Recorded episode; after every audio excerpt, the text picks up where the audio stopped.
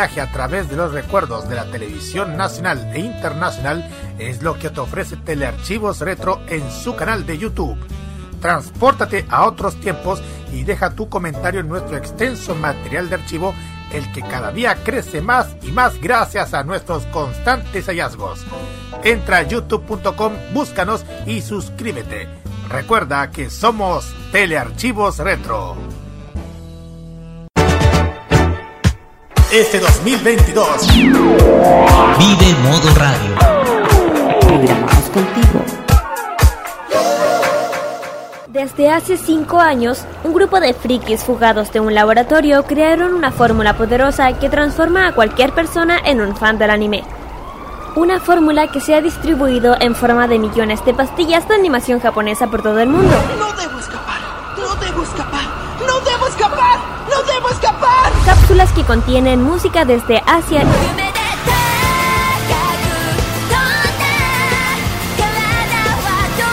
Y varios litros de jarabe con sabor a videojuegos. Manga y cómics que se entregan cada sábado en la tarde. Desde ahora, Kirarin Usagi Ojeda, Carlos Pinto, Dani Bru y Roque Espinosa levantan el telón de una tienda que atiende desde hace más de 200 episodios. Konnichiwa, Fanmacia Popular e yokoso. Damos inicio a Fanmacia Popular en modoradio.cl.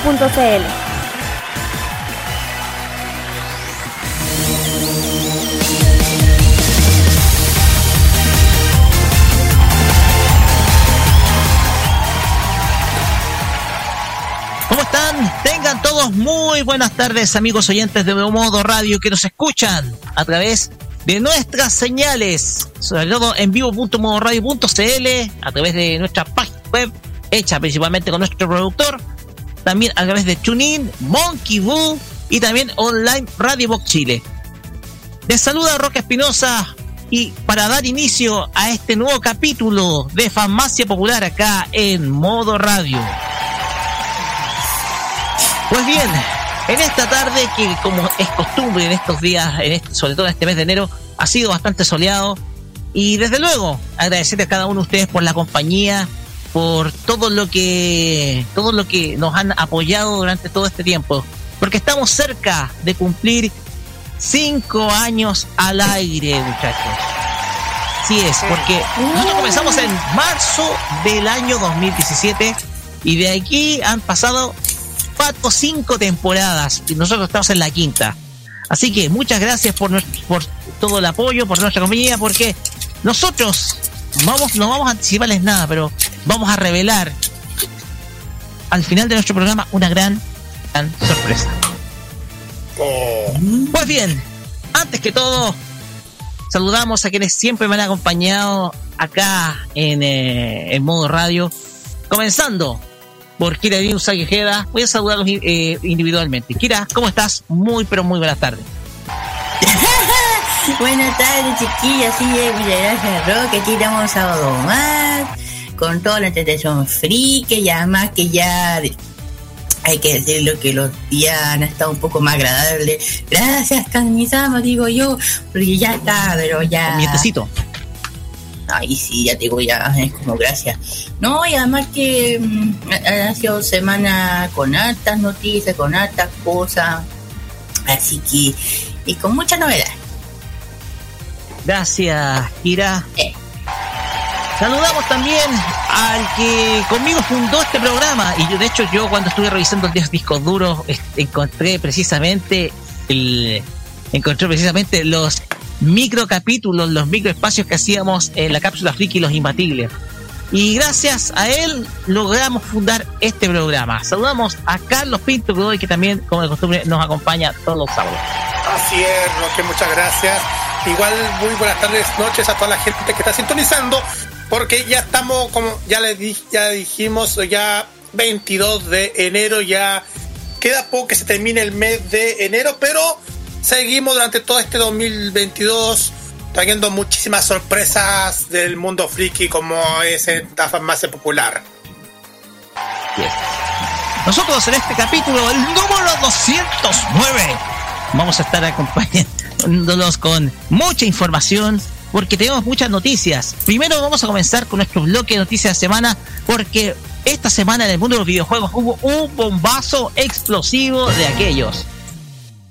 Bueno, todos sabrán, ayer hablamos en parte en eh, Tecnomood, pero hoy lo vamos a profundizar un poco más. No vamos a adelantar nada, ustedes mm. ya suponen de qué se trata. Así es.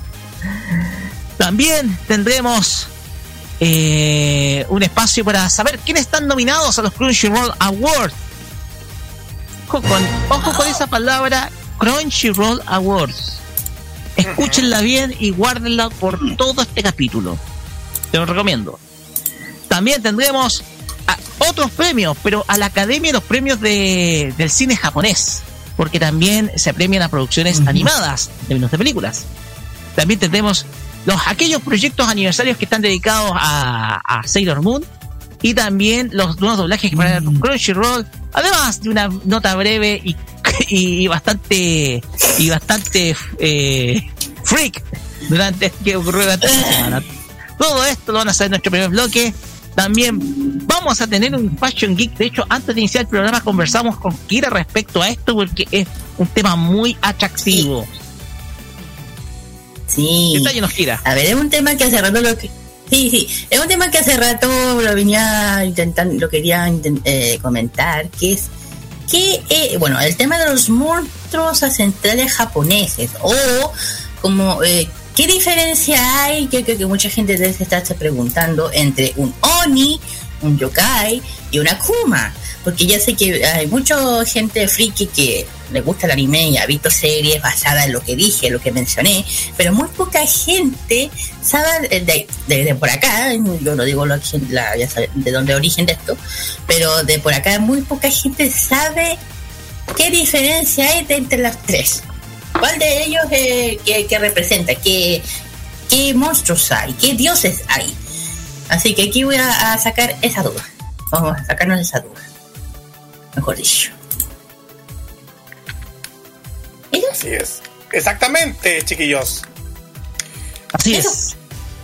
Pues bien, también tendremos los emprendimientos geeks como es tradicional, siempre apoyando a negocio, al frikis. ¿De qué se trata a tratar, Así. Ah, sí, por, eh, por, eh, sí. Eh, los emprendimientos de este sábado, primero eh, por parte de Japón, bueno, Japón en general, es un restaurante que fuimos con el Calito, que es el Insekoi Bar.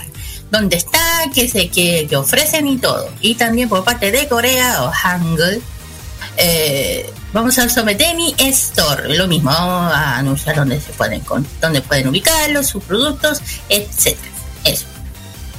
Así es. También tendremos nuestra reseña City Pop, así es, repasando los grandes artistas japoneses de todos los tiempos, que en esta oportunidad nos vamos a ir a la década del 70 y 80, porque lo que vamos a escuchar es la historia de una destacada artista japonesa que hizo carrera en el mundo del jazz pero que fue más allá y logró un gran, pero gran reconocimiento a nivel internacional. Esa historia la vamos a conocer en nuestro cuarto bloque, en nuestra reseña City Pop. Y por último, Carlos Pinto, cuéntenos eh, el en Top Chart, ¿a qué país nos vamos a ir? vamos a Manila, porque vamos a conocer los éxitos más escuchados en Filipinas el Philip Pop según la lista Mix.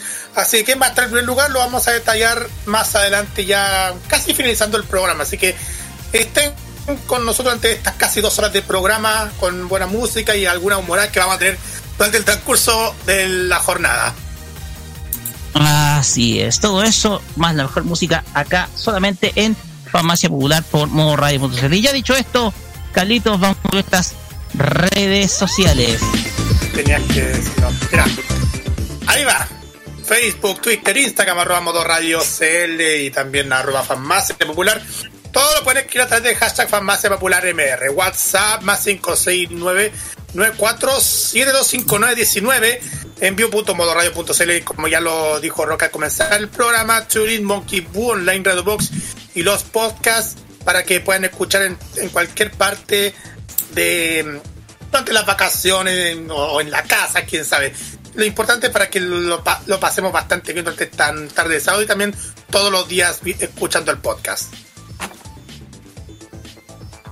Perfecto. Recuerden que nosotros vamos a estar, eh, nosotros siempre estamos en nuestros podcasts oficiales, tanto en anco.fm, en Spotify, también en Radio Public, también en Pocket Cast, también estamos en Apple Podcast y Google Podcast para que ustedes nos puedan escuchar en cada momento y en cualquier lugar. Y desde luego, nosotros siempre eh, vamos a estar, eh, siempre vamos a estar con todos nuestros capítulos subidos todos los días lunes. Desde luego está en repetición de mañana los días sábados. Y desde luego, eh, ustedes pueden escuchar todas nuestras temporadas, todos nuestros capítulos, todo está en nuestros podcasts. Desde el número 1 del día 18 de marzo de, 2000, eh, de 2017, perdón, 2021. 2017. Como también el último capítulo de la semana recién pasada. Así que chicos, no hay excusa para no escucharnos. Desde cualquier momento y en cualquier lugar. Pues bien, ya dicho esto, nos vamos a ir con música. Nos vamos a ir con musiquita porque nosotros acá vamos a iniciar con... Eh, con... Eh, con buena música y vamos a abrirlo con una serie, creo yo, debe ser una de las más polémicas que tiene que estar en Netflix, porque sin duda alguna es una serie que te habla sobre apuestas y muchas otras cosas más. Estamos hablando de mm. Kakegurui. Digo muchas otras cosas más porque lo sé muy bien. Que la serie me tenga, me tenga conquistados, ¿no? Bueno, algunos de todo Yumeco y la presidenta. Ah, me encantan esos dos personajes. Son de toda la eh, presidenta. Eh, te, la presidenta. ¿Te cuento algo? ¿Sí? ¿Te cuento algo? Cuénteme. Eh, no es para. No lo quiero echarle más pimienta, pero aquí lo haré. Em, en Netflix subieron un la action. Pues. Sí, lo sé. Pues bien, vamos a escuchar a a la gente que no sabe. Así es. Vamos a escuchar a Yuna con la canción Kono Yubi Tonare. Este es el opening 2 o el opening de la segunda temporada de Kakegurui, ¿ya? Sobre todo saludamos también a nuestra ex invitada que es fanática de la serie. Hablamos de Kate Key Cosplay que hizo también su representación de Yume Kuyabami. Pues bien, vamos y volvemos con nuestros temas de la semana.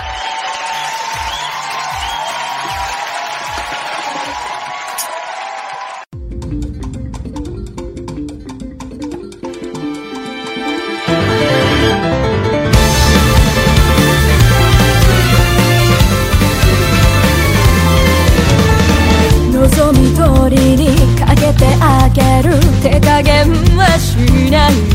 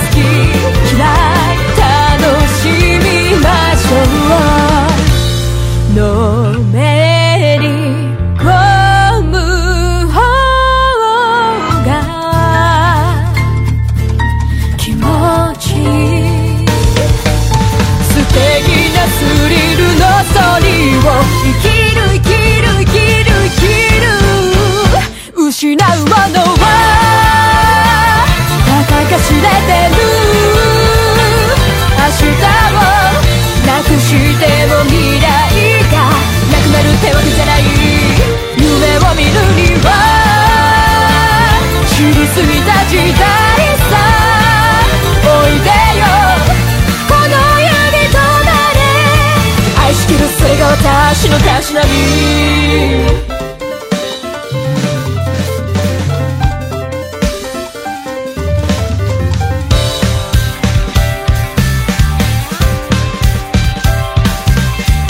追い込まれて見せる顔が本当の顔なの嘘より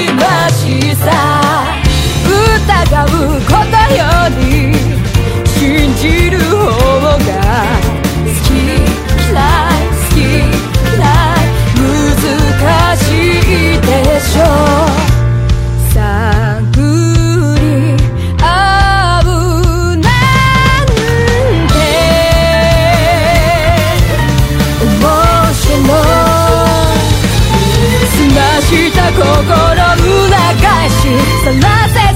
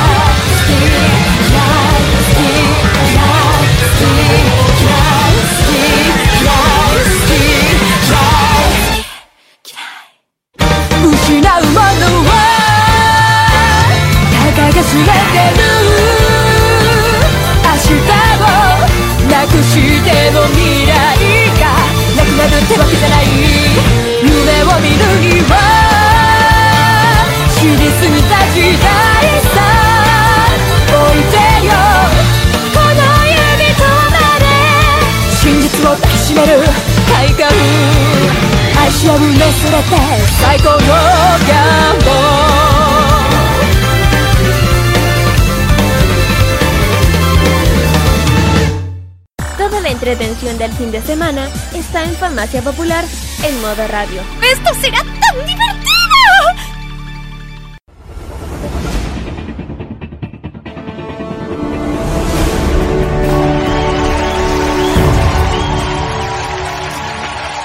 Así es. Acá, ¿Acaso aquellos que reconocen esta melodía? Sí, proviene de Overwatch. De esta, este popular videojuego que, que es propietario, que es propiedad de la empresa que vamos a hablar a continuación y que por qué me estoy en la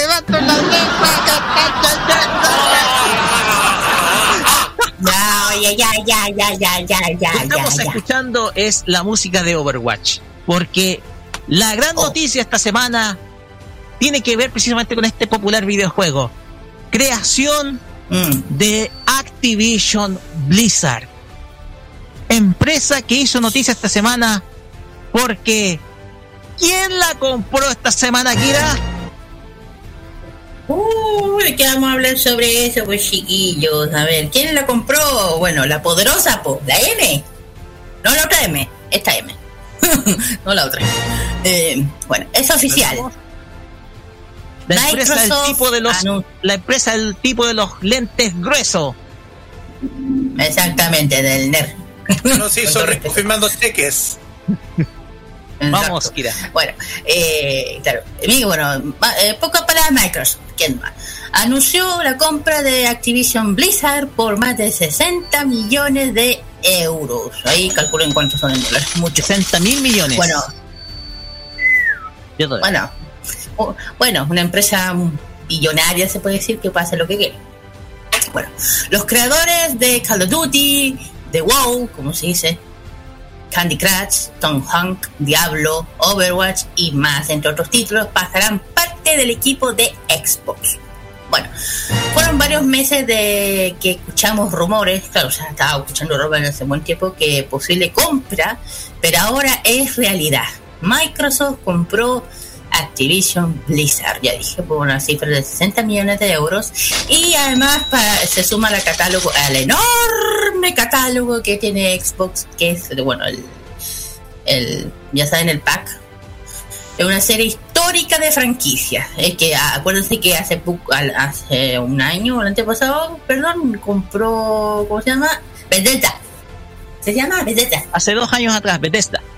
Bethesda. Y eso, es que cuesta decir la palabra Bethesda. como bien medio enredado y Sí. Bueno, en fin.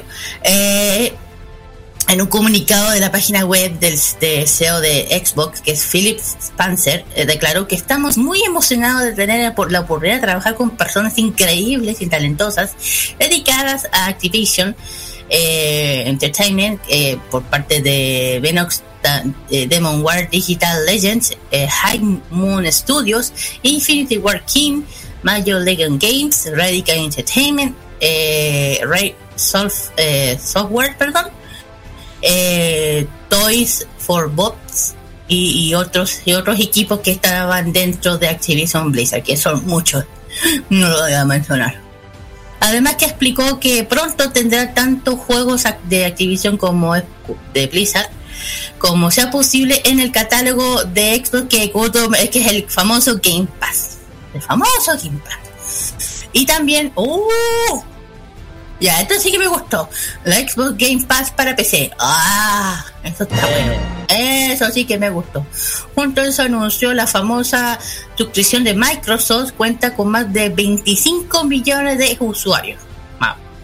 Bueno, finalmente el comunicado indicó que tras se cierra la operación de Activision y Xbox, seguirían trabajando de manera independiente a la espera de poder unir operaciones. Cuando se cierre la, trans, la transición de Microsoft, se convertirá en la tercera tercer empresa de juego del mundo por ingreso por detrás de lo que habíamos hablado ayer, ¿verdad? De, Tencent y Sony. la compa... Ah, Así no, Tencent y Sony. Tras la compra de Blizzard o Activision, da igual, se suma a la de que hablamos recién, verdad que fue, eh, fue anunciado el año pasado. Además que lanza con eh, Electronic y Unisoft, lo que sin duda sigue, forma, eh, sigue reformando, haciendo crecer el catálogo de la Xbox Game Pass, que la tan criticada exclusivamente en tan la exclusividad de los servicios de Microsoft, que para mí el, Game Pass es una maravilla. Yo sé que mucha gente que es gamer eh, tienen una buena opinión sobre esto y además que el catálogo de la Xbox, bueno, es, pero enorme, enorme, enorme, enorme. ya con esto ya es más, más grande. Así que, a mi opinión, está bien sea, que, que Microsoft lo haya comprado mejor, porque siento que se estaba. ¿Por qué? Porque ya, eh, Activision es lo que son sus joyitas, ¿no es cierto? Overwatch, Diablo, Call of Duty, WoW, Candy Crush, StarCraft, LOL. Pero está bien que, yo sé que ayer habíamos comentado que igual eh, Activision tenía problemas interior e internos por una investigación que está pasando. Acusaciones de acoso sexual, de explotación, eh, de explotación laboral, sobre todo acoso a, ah. funcionarias femeninas, eh, sucesos que son definitivamente escandalosos. Exacto. Entonces, aquí yo creo que aquí eh, Microsoft llegó en el momento, no sé si es como se dice, no sé, no me atrevo ni a decirlo. Llegó para llegó quedarse con la exhibición. Y para mí está bien, además que Microsoft, yo veo una empresa, es una empresa que por lo menos no ha dejado, no sabe no dejar cagar. Se lo digo yo, no sabe. O sea, sabe hacerlo bien, eso. Una empresa que sabe hacerlo bien. Esperemos que la pueda hacer bien, discúlpenme. No, comparto mucho confianza. Si bien pueden oh, mejorar algunas actitudes o algunas actitudes, sobre todo la gestión laboral, muy cuestionada, sobre mm. todo en Activision Blizzard, el principal resquemor del, público está más que nada en el, en eh, grado de concentración económica que quiere abarcar Microsoft, o sea, el grado de monopolización que quiere tener de la industria de videojuegos. Recordemos que Microsoft, ustedes saben, está especializada en software, en la creación de sistemas operativos como Windows y en software que hoy en día está presente en casi, yo creo, los 90% de los computadores en el mundo. El tema acá es que, mm. si bien eh, Activision Blizzard ha estado funcionando como una two party, sea una compañía de desarrollo de videojuegos externa a las, sobre todo las creado, a las creadoras de, hardware para videojuegos, es eh, lo que conocemos como Tier Party, es la Tier Party más grande dentro de la industria de los videojuegos en el mercado. Entonces, estamos hablando no de cualquier empresa, no de una empresa chica, no de un grupo de desarrolladores pequeños, sino de la empresa más grande en la creación de videojuegos que hay.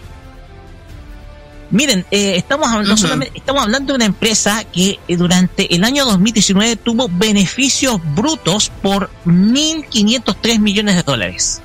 ¿Ya? Esos son eh, los beneficios, ¿ya? y que tiene 19.845 millones en activos. Quiere decir, cuando decimos activos, hablamos de todas las instalaciones, pero sobre todo de todas las patentes creadas por eh, la empresa, por esta empresa en términos de creaciones de videojuegos y desarrollo de nuevas, eh, de nuevos juegos eh, cada año. Y obviamente los que están vigentes, etcétera. Entonces, estamos no estamos hablando de cualquier compañía, estamos hablando de la compañía más grande en términos de desarrollo de videojuegos. Entonces, ok, entiendo, que era que tal vez, ojalá puedan mejorarse algunos aspectos, sobre todo del trato laboral, que han sido bastante cuestionados hoy en día. Sobre todo de la ah. gestión de, de la gestión eh, de Robert Colic.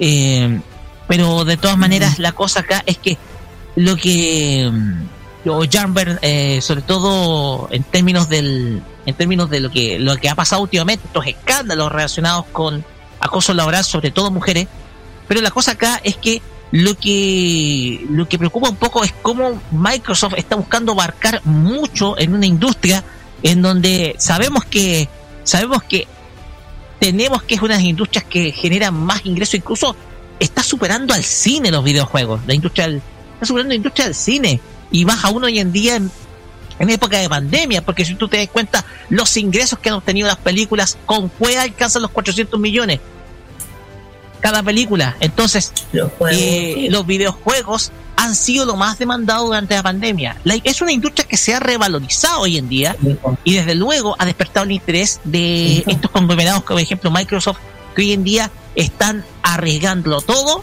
para poder abarcar una industria que se ha convertido en el gran entretenimiento hoy en día. ¿ya? Lo hizo con Bethesda hace dos años atrás y mm. ahora con Activision Blizzard. Esperemos que la cuestión de la gestión mejore sobre todo por los, aquellos escándalos que se han revelado, pero esperemos ojalá que esto nos llegue a generar una concentración de mercado. Ya por lo menos, de acuerdo a lo que yo leí ayer en, eh, eh, en, en, Tecnomood, eh, Activision Blizzard anunció de que va a seguir produciendo videojuegos para consolas para las consolas de Nintendo, sobre todo para el competidor, para Switch. Entonces, ¿pero qué va a pasar con Sony? ¿Eh? Bueno, en el ámbito de PC yo creo que no va a haber Sony también el problema va a ser con Sony. Para darle pase a acá. No, bueno, sí. Iba, ah, iba, a partir yo, iba a partir yo. Pero voy a hacerlo muy corto. Igual me sorprende no, de que Activision Blizzard em, este, ahora, ahora junto con una, con una gigante del tema de la tecnología como es Microsoft. Hay que recordar, chiquillos, que Activision Blizzard, como ya lo dijo Rocket, que es un third party, también nace desde una, de una fusión. Una fusión de que Blizzard. exactamente, de Blizzard Entertainment, que, nació en 1991 como Silicon and Synapse, y Activision, que fue fundada en 1979, que fue conocida por, por varios videojuegos eh, en su historia, incluyendo la primera Activision, Football y otros productos más que después se evolucionó más al tema de los videojuegos para consolas. Ahora sí. Sí. Esperemos que está aquí vamos a ver que eh, mm. vamos igual, vamos a estar eh, haciendo seguimiento Kira respecto a esto. Igual yo creo que tú tienes mucha confianza con lo que puede hacer Mike. Yo lo veo. Mira, yo le digo, es que ya mira, Microsoft a ver qué hace. Es que, es que Microsoft es Microsoft, porque no eh, y ojo, Sony también, eh, yo eh, parte de Sony, demás que le va a responder de alguna forma, ya sabéis cómo es esta guerra, ¿no? De alguna forma, mira, estas dos industrias son multibillonarias, de, alguna forma, estas siempre, yo, te, siempre van así, no? ha sido, como te digo, un negocio superado, hoy en día el negocio de videojuegos está superando el negocio del cine gracias a la pandemia, esto ya, el, negocio de los videojuegos se ha consolidado como uno de los entretenimientos que genera más ingresos a las empresas hoy en día, más incluso que las productoras de cine. te das cuenta, por lo ahí está la importancia de la importancia que tiene eh, este, esta compra que hace Microsoft. Porque ahora Activision Blizzard pasa a ser filial, ya deja de ser third party, pasa a ser filial ahora de Microsoft. Bueno, esperamos que suceda cosas buenas para esta para Activision Blizzard ahora como, como parte de Microsoft. Yo creo que Tencent, Tencent tiene 5% de Activision Blizzard. Hmm. Los accionistas de Tencent tienen algo que decir respecto a esta fusión. Vamos, Carlos. vamos a la siguiente noticia, chiquillos. esto Tiene que ver ahí. Porque nos vamos a Vamos, Carlos. Esta noticia es clave. Sí, exactamente. Noticia clave de esta semana, chiquillos. Porque les cuento que, ya llevamos par de semanas de este 2022, pero la memoria todavía está fresca respecto a lo que es la animación japonesa durante el año pasado y que, y que probablemente querrán participar en la nueva edición de los Anime Awards. Ya esta semana Crunchyroll este streaming de anime que, ampara aquella premiación anunció los nominados para la sexta edición de los Anime Awards. Y como ustedes saben, hay varias consideraciones evidentes Hace más de un par de disputas interesantes.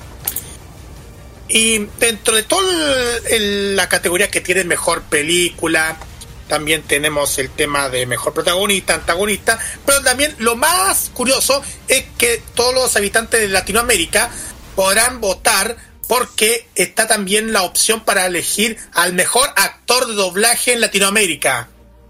Para que lo vean. ¡Wow! Así es. El mejor actor de doblaje en Latinoamérica, precisamente para reciente de Latinoamérica, porque en Estados Unidos va a ser algo diferente. o mejor actor de buen inglés, pero bueno, eso es aparte. vamos a revisar alguna, alguna de las nominaciones anime del año. Ponte tú, vamos a tener en los nominados 86 86, Attack on Titan Final Season Parte 1, Core 2 de, ese Jujutsu Kaisen, Odd Taxi, Ranking of Kings y Sonny Boy. Mejor chico, que eh, dentro de esto se pueden encontrar a Senku Ishigami de Doctor Stone. Personaje masculino. Exacto. exactamente, personaje masculino, gracias. tenemos también a Boji de Ranking of Kings, a Ken Draken Ryuguchi de Tokyo Revengers y Manjiro Mikey Sano de Tokyo Revengers. Mejor personaje femenino. Están eh, dentro, las, dentro de los preferidos. Toru Onda... de Fruits Basket de Final Season. También está Sarasa Watanabe de Kageki Shoyo. Y hay Otto de Wonder Egg Priority, entre otros. Mejor protagonista. Yuji Itadori de Jujutsu Kaisen. Eren Hager de la temporada final, parte 1 de Attack on Titan. Eh, Boji de Ranking of Kings. Mejor antagonista. Eren Jagger, también de, del personaje de Attack on Titan, mm. Tomura Shigaraki de My Hero Academia temporada 5. También está Echidna de ReZero Starting Life in Another World temporada 2. Vamos al mejor combate. Eh, se encuentra Naruto Uzumaki contra Ishiki Otsutsuki de bruto Naruto Next Generations. Eren Jagger contra Warhammer Titan de la temporada final de Attack on Titan. Tenemos también a Elma contra Toru de Miss Kobayashi's Dragon Maid S. Y también hay otros más que también vamos a detallar más adelante. Mejor director, eh, a Yuchihiro Yayashi de Attack on Titan. También está Shungo Park de Jujutsu Kaisen y Wo Moriyama de Megalobox 2 Nomad. Mejor animación están Demon Slayer, Kimetsu no Yaiba Mugen Train Arc, Jujutsu Kaisen, Miss Kobayashi Dragon Maid S, Vivi Flu Fluoride Mushoku Tensei y Wonder Egg Priority. Mejor diseño de personajes se encuentra Suko Nosaki de Cranking of Kings, Michinori Chiba de SKA de Infinity Isaki Takahashi de Wonder Egg Priority, entre otros. Mejor banda sonora. Tenemos a Mabanua de Megalobox 2, Satoru Kosaki de BB Fluoride Aison, Hiroki Sawano y Kota Yamato de 86. Atención, ahí vienen los sellos. Mejor intérprete de voz. Entre algunos destacados vamos a detallar todos, algunos nomás. Ayane Sakura y Gaby Brown de Attack on Titan. Kiyoshi Kobayashi de Aizuke Guillen del episodio 2.0 de Lupin the Third, parte 6. Aoi Yuki con la voz de Kumoku en So and Spider So What. Y atención, ahora vamos con el con los actores de doblaje latino, actores y actrices. Porque dentro de los están Irving Dayan, que hace la voz de Rengoku de Demon Slayer, Kimetsu no Yaiba. José Gilberto Vilchis, que hace la voz de Satoru Goyo de Jujutsu Kaisen. Romina Marroquín, hoy es excelente esta actriz, con la, con la voz de Kumoku en So I'm Spider So What, que la Jeromina Maroquín. Y tenemos también ...al que le gusta muchísimo lo retro, Víctor Ugarte, haciendo la voz de ¿Quién más? Shinji Kari. Y en Evangelion 3.0 más 1.0, Choice Opera Time. Mejor opening, Boku no censo de Shinji Kamate-chan, de Titan. Yo con Kaibotsu de Beastars. Fana con Aino Supreme de Miss Kobayashi Dragon Maid S, tema que hemos escuchado em, la semana pasada en nuestro programa. Y Official Hige Dandies con Cry Baby de Tokyo Revengers son algunos de ellos. Shoujoki Chokeki de Yukwando de Attack on Titan, eso es del mejor ending por si acaso. Lisa de Shirogane de Demon Slayer Kimetsu no Yaiba. Yuri con el tema Infinity de SKA de Infinity. Mejor acción tenemos Attack on Titan, Jujutsu Kaisen. Mejor comedia tenemos a Don't Toy With Me, de, eh, don't, Toy With Me, Miss Nagatoro, ahí sí. Comic Can't, Communicate y Miss Kobayashi Dragon Maid Ace, entre otros. Mejor drama, Ta-86 o Taxi. Mejor romance, Beastars y Fritz Basket de Final Season también. Mejor fantasía, Ranking of Kings. Y finalmente, mejor película, están Demon, Demon Slayer, Kimetsu no Yaiba y Evangelion 3.0. Si te lo preferió chiquillos, pueden votar a partir esta semana hasta el próximo 25 de enero mediante la página habilitada a través de Crunchyroll, que es eh, crunchyroll.com slash anime awards. Ya chiquillos. tengo mis favoritos. Así es. Así es. Comentarios. Yo ya voté. Yo ya voté. Yo ya voté. Oye, Cuéntenos por qué y a qué hora va a ah. ser la ceremonia? ¿Cuándo ah. va a ser la ceremonia? ¿Cuándo? Mm, bueno, vamos a, detallar, pero por mientras, por mientras han conversado chiquillos, mm. información de eh, los Crunchyroll Awards van a, estar. Eh, eh, nosotros hemos visto los Crunchyroll Awards en grupo. Eh, hemos visto en grupo, el, eh, del año eh. pasado, del año 2021, lo vimos así, lo vimos, lo, y lo comentamos al momento. Y, y desde luego, eh, todo, desde luego, los, ya tengo mis candidatos. Lo voy, voy a votar un ratito más, ¿ah? voy a hacer la votación de un ratito más. ¿ah? Mira, todavía. quedan cuatro días. Quedan cuatro, días. ¿ah? termina, para, la, votación. Cuatro días que termina la votación. Aún hay fecha todavía para. Ahí está, los resultados se va a conocer el 9 ah, de febrero.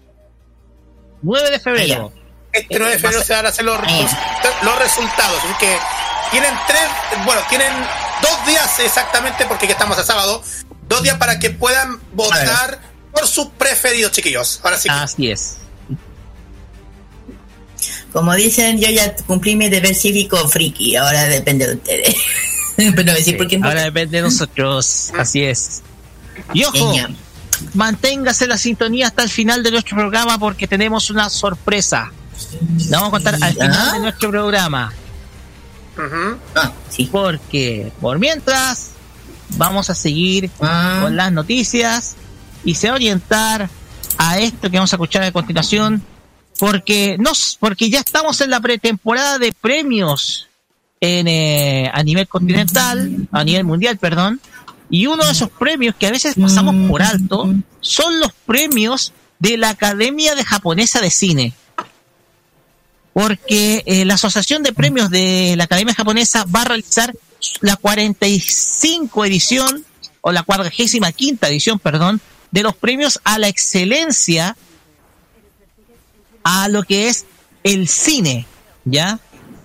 El, estos premios se van a realizar el día 11 de marzo del presente año en eh, esto es en el Grand Prince en el Hotel Gran Príncipe de New Takanawa, New Takanawa en, eh, la ciudad de Tokio y, y estos premios eh, galardonan a lo mejor del cine en Japón, ¿ya? Eh, esto es un premio, es una, son como los Oscars de Japón ya un poco para que ustedes sepan. Una de las categorías más importantes dentro de los premios de la Academia Japonesa es el premio a la mejor película animada del año. ¿Y quiénes están nominadas según la Academia Japonesa? Obviamente son todas eh, eh, películas de anime. ¿eh? Pues bien, vamos con los nominados. Y la primera es la estrenada el año pasado Bell. Película dirigida por el para considerado por muchos maestros hoy en día Mamoru Hosoda y que es producida por el estudio Chizu en conjunto con Madhouse. Una historia de la bella y la bestia llevada al mundo digital y que transforma a una joven estudiante en una destacada idol en el mundo virtual. Habla mucho del mundo de los llamados VTubers hoy en día, ¿ya? Es una película que ha dado mucho que hablar, que ya ha recaudado aproximadamente 80 millones de dólares en Japón y desde luego está considerada como una de las favoritas a quedarse con el premio.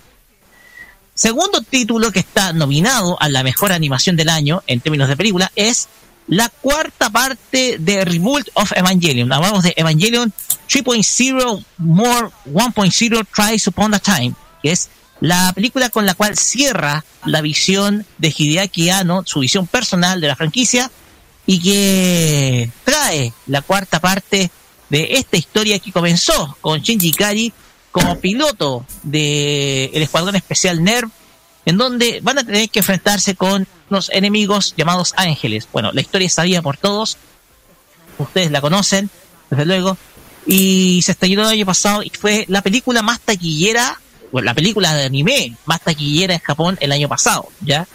Sumamente esperada y con la cual cierra precisamente la historia de Hideaki Arno de Evangelion.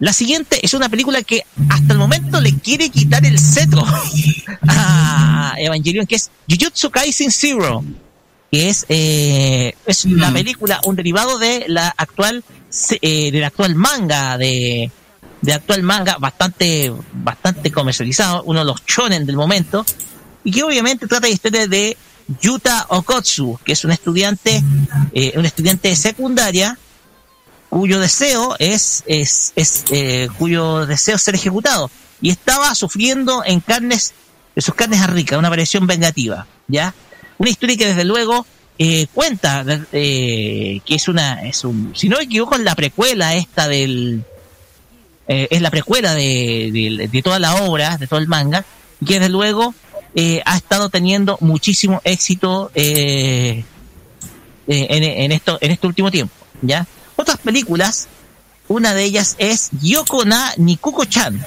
que es una película de animación, que es una película de animación que es una adaptación de la misma obra, ¿ya? Y que trata de que el, el fuerte espíritu natural apasionado y ordinario de Nikuko, avergüenza a Kikuko, su hija de 11 años, sin nada más en común, más allá de vivir juntos en un barco encallado en el puerto, en donde ocurre un milagro cuando se desvelan todos sus secretos.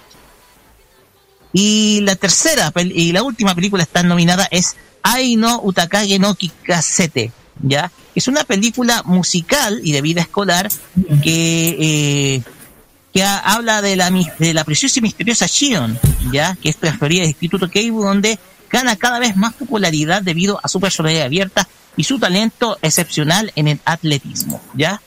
Estas cinco películas son eh, estas películas, cinco películas son están dentro de las más conocidas que van a estar eh, compitiendo por el premio, el primer premio al, o sea, el primer lugar o el ganador, perdón, de la categoría Mejor Película Animada. Y desde luego, hay también otras categorías con Mejor Música, donde Taisei Iwasaki, eh, Ludwig y Yuta Bando se encuentran eh, seleccionados eh, por su trabajo en la película Bell, que también tiene nominación a la Mejor Música. Mio Imada Ai Yoshikawa compiten en Mejor Actriz. Eh, Hayat está nominado Mejor Actor Revelación. También hay un premio, eh, hay un premio del gobernador de la academia por trayectoria. Y desde luego, obviamente, obviamente, pero desde luego, la, la noticia va a estar dentro de cuál va a ser la mejor película de animación. Recordemos que aquí se define, por ejemplo, cuál es la mejor película en términos artísticos. Aquí no corre taquilla, no corre popularidad, no corre nada. Solamente visión artística. Yo creo que las favorita es No sé qué opinan. Yo digo que sí, porque aparte hablando de premios viene otra nominación de Roque, aparte de esa. La coloqué en FP, pero ¿por, qué Ken ¿Por Porque Bel también está. Y, si hablamos del director, yo creo que sí. Yo he puesto por Bel, es una, he puesto por ella. No sé, hay que ver qué pasa, pero ya digo, hoy en día. Así es. Eh, yo puedo volver. ver. hay que ver qué va a pasar durante estos días cuando se anuncien los ganadores, pero igual tú también has puesto por ver. De hecho, tú mismo dijiste, habían muchísimos, muchísimos nominados, aparte de ver que están Evangelion y Jujutsu pero ver cómo puede ser como la preferida entre el público, me imagino. Así es. Eh, ya, pasemos al siguiente tema, porque tenemos muchas otras noticias más que dar. Carlos Pinto, vamos a nuestro. No, Kira, los porque se viene algo. ¡Chao! Ella tiene que merecer todo el por esta noticia, creo Bueno. Ya, Bueno, eh, a ver, claro, esta es una noticia para todos los que somos Muni, fanáticos de Sailor Moon, que además que esto hace rato lo hemos estado esperando, pensando que somos fanáticos de, Sailor Moon. Eh, ah, ¿Por qué? Eh, ya saben que mm, hace poco, eh, Sailor Moon cumple 30 años. La franquicia celebra su aniversario con personajes de Sailor y, más proyectos más. bueno, aquí demuestra que Sailor Moon es eterna, como se dice, como su nombre es, Sailor Moon Eternal que ya se viene su 30 años. Bueno, Sailor Moon no hace, no hace mucho, ya atrás se celebra los 25 años. Ahora se prepara a celebrar su trigésimo aniversario. La obra comenzó, ya saben, con la serie de la, creadora Naoko Takeuchi, del 92 al 97. Desde su lanzamiento no solo ha sido adaptado a muchas, muchas veces al anime y otras eh, también obras de teatro y otras creaciones multimedia, sino que también ha cooperado con muchas marcas y lanza amplias gama de productos, y merchandising. Esta vez eh, la, la obra ha entrado a su 30 aniversario. La franquicia anuncia una colaboración con grandes, a lo grande, junto a distintos proyectos. Este plan se lanzó un video conmemorativo para mostrar a los fanáticos lo que se llevará a cabo en el futuro, aunque no se reveló si habrá pronto una, algo que ver con Solomon Eternal Ya saben que el último proyecto de la serie consistió en dos películas que quedaron en el arco de, Dead Moon. Eh, el primer proyecto que consiste en una cooperación, que esto ya es típico, que los personajes de San, eh, San Río, perdón, eh, Premico, un, Ana Suite y muchas otras marcas de futuro en Japón a partir del 4 de marzo al 28 de agosto. Y también esta es la segunda colaboración entre Sailor Moon y, también la favorita Sairo, eh, después de Sailor Moon y My Melody, entre 2017 y 2018.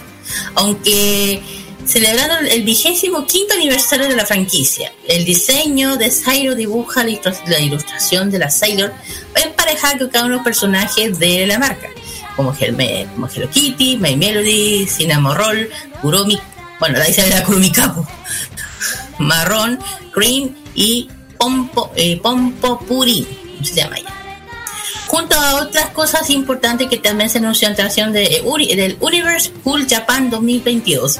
Alguien que me lleve a Japón! El Universal de Sailor Moon y Miracle 4D Moon Palace Deluxe. Para crear el mundo de la película Sailor Moon Eternal en la realidad virtual. las personas podrán experimentar escenas de, la cinta desde la perspectiva de la primera persona, volando del cielo nocturno eh, de, Tokio con Chibiose y Pegasus.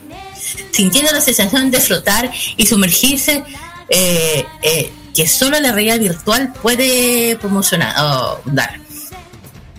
Otro también, el espectáculo de realidad virtual también incluye las escenas clásicas de los personajes de manga, del manga, que se transforma en Super Sailor Moon y Super Sailor Chibi Moon. El evento especial estará disponible en Japón, típico, ah, desde ahora hasta finales de agosto. Bueno, aparte de eso, eh, también ah, eh, hicieron otro anuncio importante, por ejemplo, una colaboración con esta marca de, relojes que es Wiska, o Wicca. De, relojes no son no son nada baratos son marcas eh, prestigiosas eh, que para claro una marca premium que marque eh, una colección con la con temática de cielo Moon Eternal y la popular marca reloj Wica de Citizen Llegará en dos modelos de relojes también. También otra colaboración importante que aparte de esta marca Wicca que decir que son exclusivas, es una marca que es Eternal por Mason de Fleur o Fleur creo que se llama. Esta es una eh, también colaboración empezará en febrero del 2022. Los pedidos para la nueva colección de bolsos, de hecho son bolsos, de Maison empezará en febrero en el sitio oficial de la misma marca.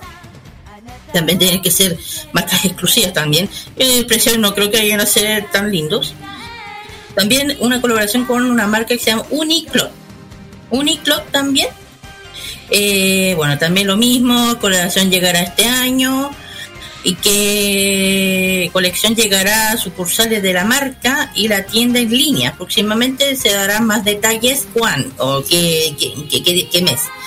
Con Ana Sui también, colaboración con Ana Sui, que es una especial colaboración.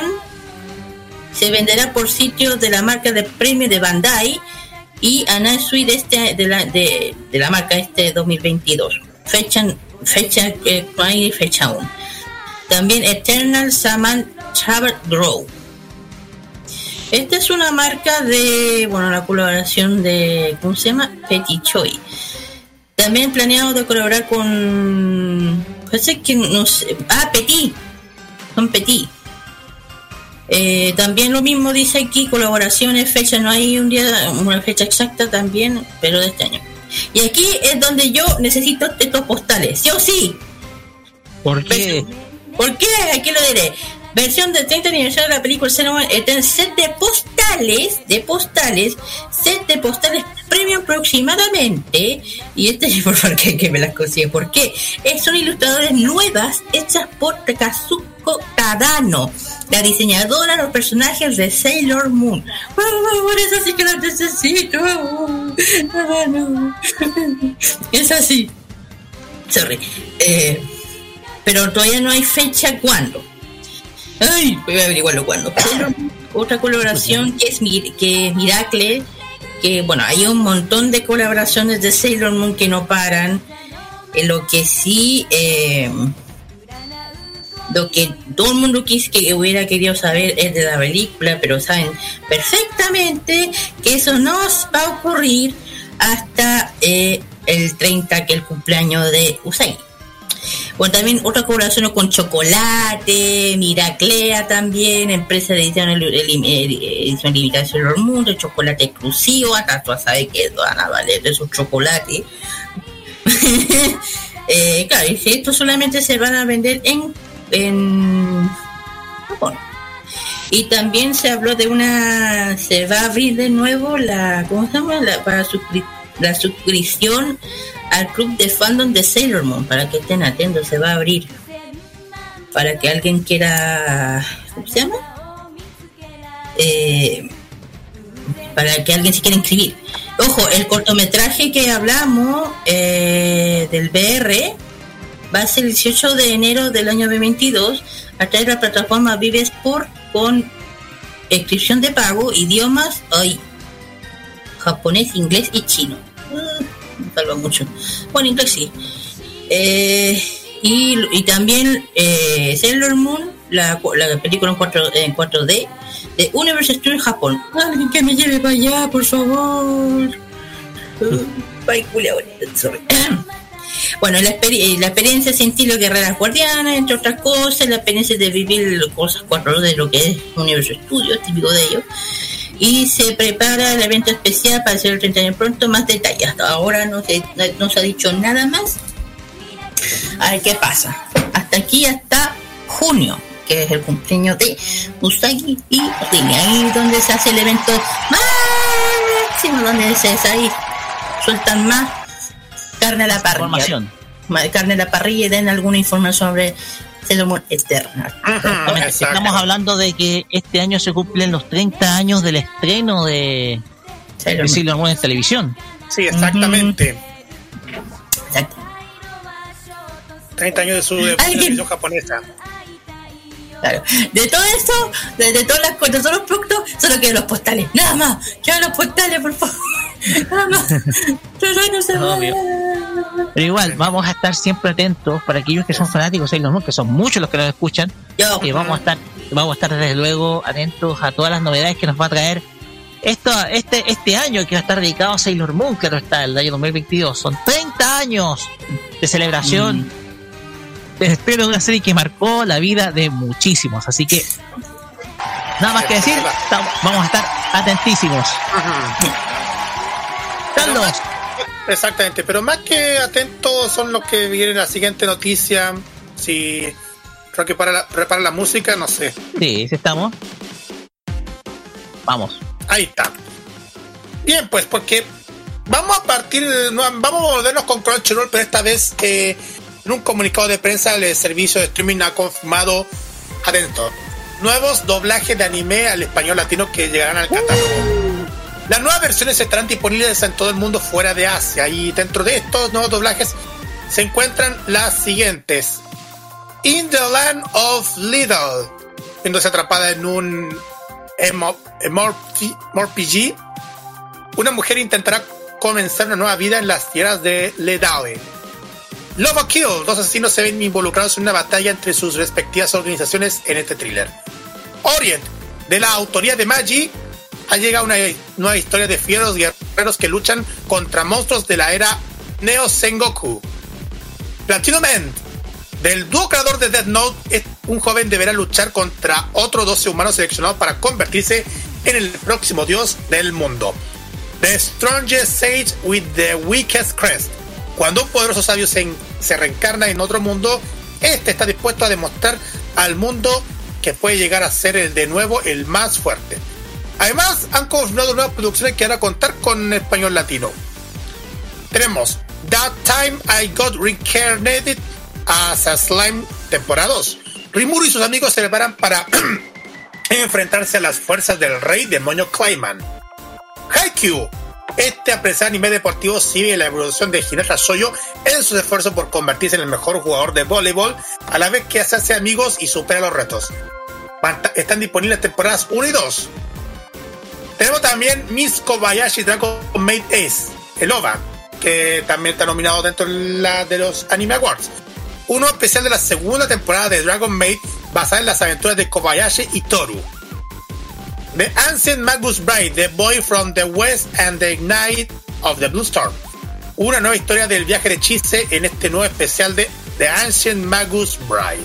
Estos son parte de todos los que tendrá Crunchyroll a partir de este parte de lo que comienza este año con el doblaje latino a través de todas las series anime, chiquillos.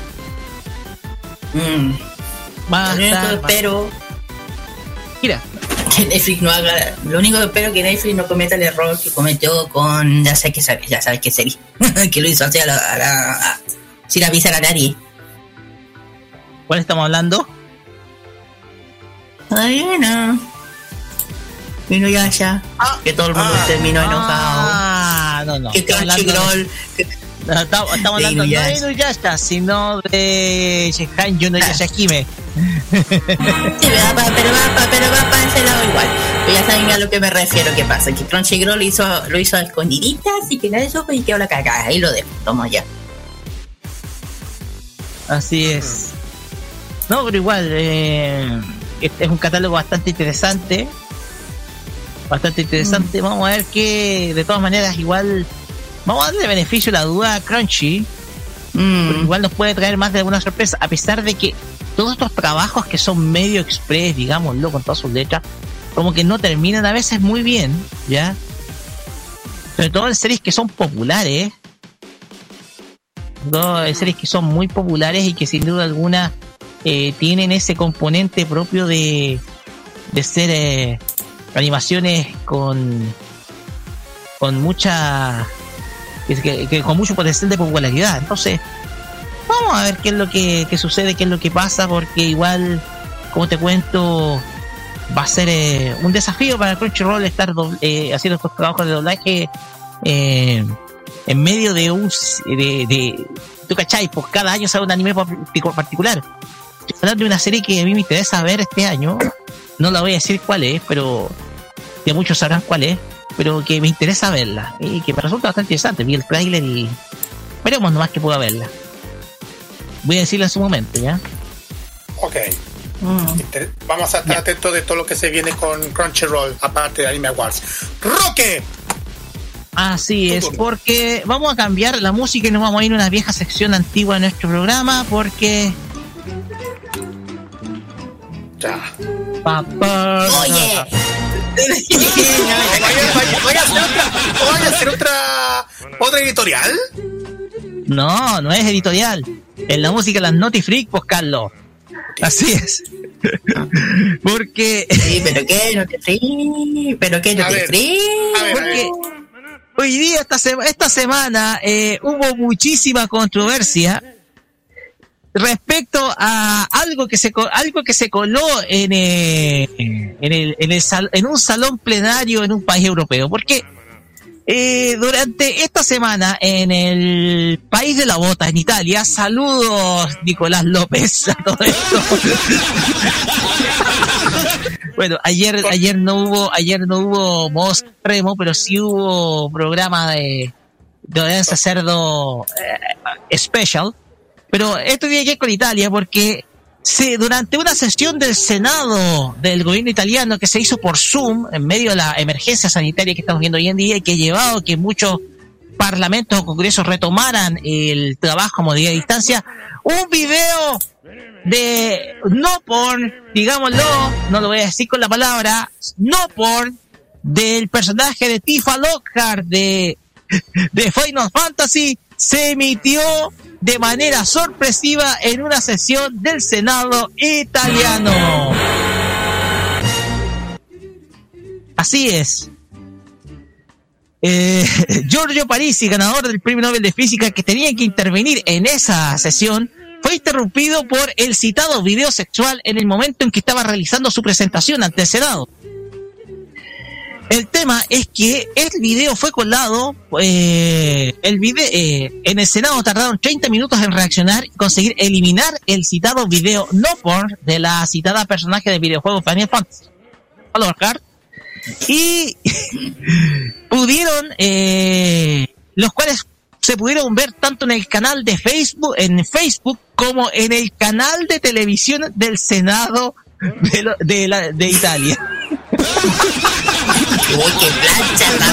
de Facebook como en el canal oficial del Senado. Al parecer, que fue definida como un delincuente sexual se coló en la sesión y emitió un video pornográfico que se ha convertido en viral en todo el mundo. María Laura Mantovani, senadora del Movimiento Cinco Estrellas y organizadora de la sesión para hablar sobre la transparencia de los datos políticos, ha comunicado que la intrusión sexual en el Senado ya ha sido denunciada a la policía y están en búsqueda del llamado delincuente sexual que coló este video.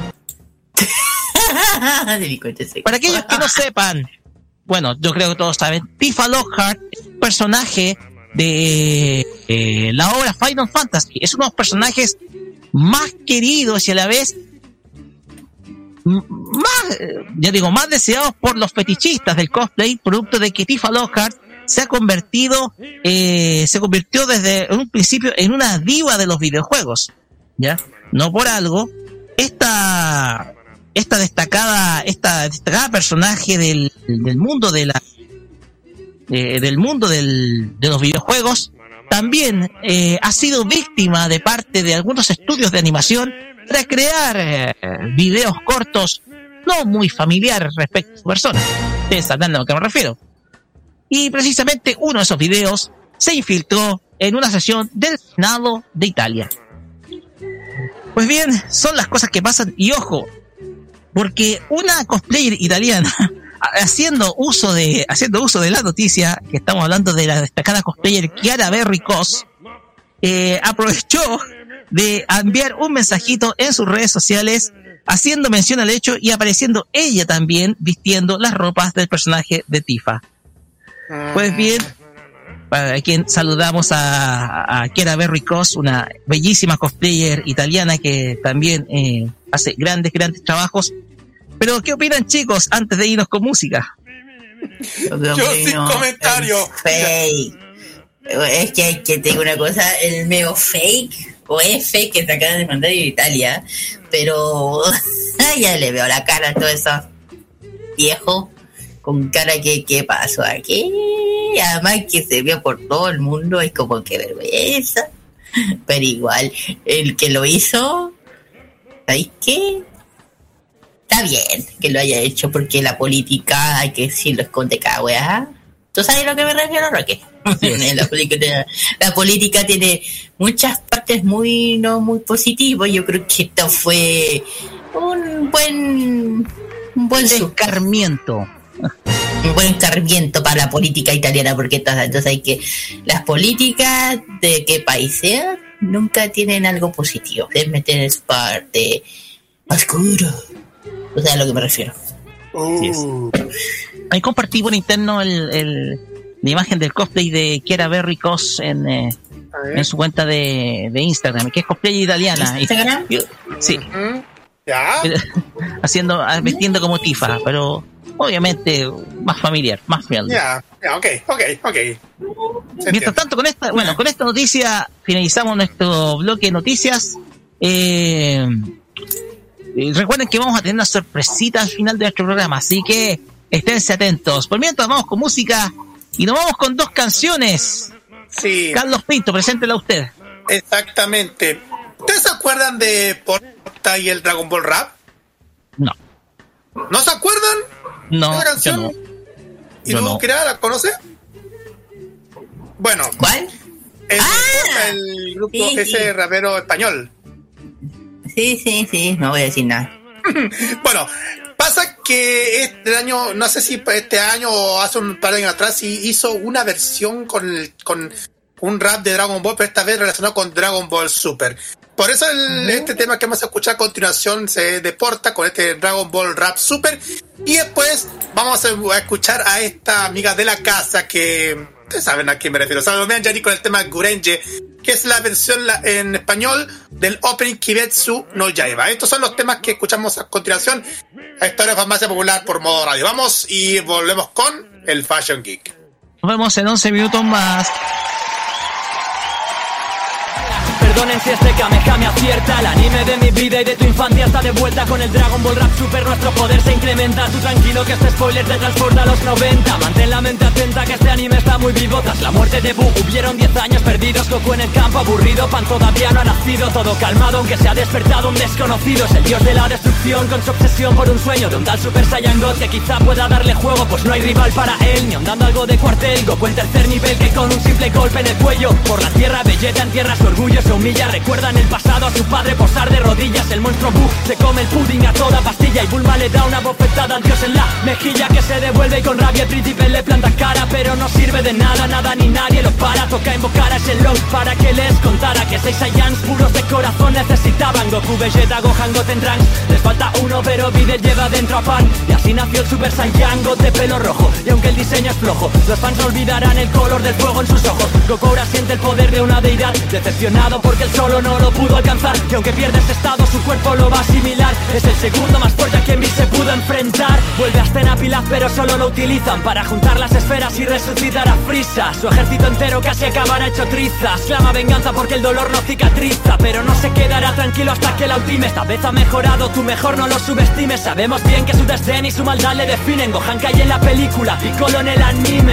Goku y Vegeta en el planeta de Bills Entrenando con el sensei al que conoces por Wishes a los dos les marca la ropa en un plis La independencia del cuerpo y la mente es la directriz Ya es hora de volver para hacer frente al tirano Es el momento de mostrar el nuevo nivel de Goku Y la transformación de Freezer en dorado Superando incluso por momentos la del Super Saiyan Blue Pero parece que se agota su energía y aún así Sabemos que jamás se rendiría Goku da el golpe de una pulgada como Bruce Lee La batalla casi está ganada y se confía Turno de Vegeta, llegó su momento Dispuesto a enviarlo de nuevo directo al infierno Impotente destruye la tierra con su último aliento Pero Whis permite retroceder en el tiempo Champa, el gemelo de Bills aparece y ofrece a que gane la Super Dragon Ball Si se acepta su trato y le vence la Tierra irá al sexto universo bajo su control En el suyo los humanos ya no existen, el torneo consiste en cinco participantes por equipo Por si no entendiste, Goku es quien insiste que sea un torneo de artes marciales que te quite el hipo Goku, Vegeta, Piccolo y Monaca. Buu suspende así que lucharán en desventaja Contra Frost, Botamo, Mageta, Hit y Kappa Pero a simple vista hay uno de ellos que destaca Goku gana Botamón que pierde con Frost Piccolo también, ahora solo quedan dos Pero Jaco se mercató de una infracción y le costó una descalificación que Vegeta no permitió a Son Goku lo tienen que readmitir Vegeta ve su fin porque si le insultan cede Y a ver solo quiere ser un Super Saiyajin Así que entra en el ring y Vegeta lo concede Hit está a otro nivel, los golpes que da no se ven bien Pero caen en un punto vital, nadie entiende Porque Goku se deja golpear, tiene fe en él Y se anticipa el salto temporal Pero Hit tiene margen de mejora una y otra vez Así que Goku eleva su ki, su rapidez Usa el Super Saiyan Blue con el Kaioken por 10 Pide eliminar las normas aunque sea una estupidez Y se autodescalifica con todo lo que implica Quiere un combate justo, así es como se justifica. Le toca a Monaca y Hit también se reivindica, pero entonces llega cero al que los dioses mitifican. Mientras tanto algo ocurre en otro futuro Trunks no es capaz de hacer frente al ente oscuro Regresa al presente después de un golpe duro Pero de repente ataca a Goku al sentirse inseguro Tic que en breve llega Black, y entra en acción Whis se acuerda de un ki bastante similar Cree que el décimo universo guarda alguna relación Hay un aprendiz de Dios que se debe cuestionar Belleza en el futuro se lo toma como personal Pierde contra Goku Black y su transformación El Super Saiyan Rose junto a Zamas inmortal luchan contra Goku y Trunks y los dejan sin opción. Bill sin dudar destruye a Zamas del presente y esperan encontrarse un futuro diferente, pero siguen sin poder hacerles frente. Finalmente se descubre el plan de Black y quién es realmente.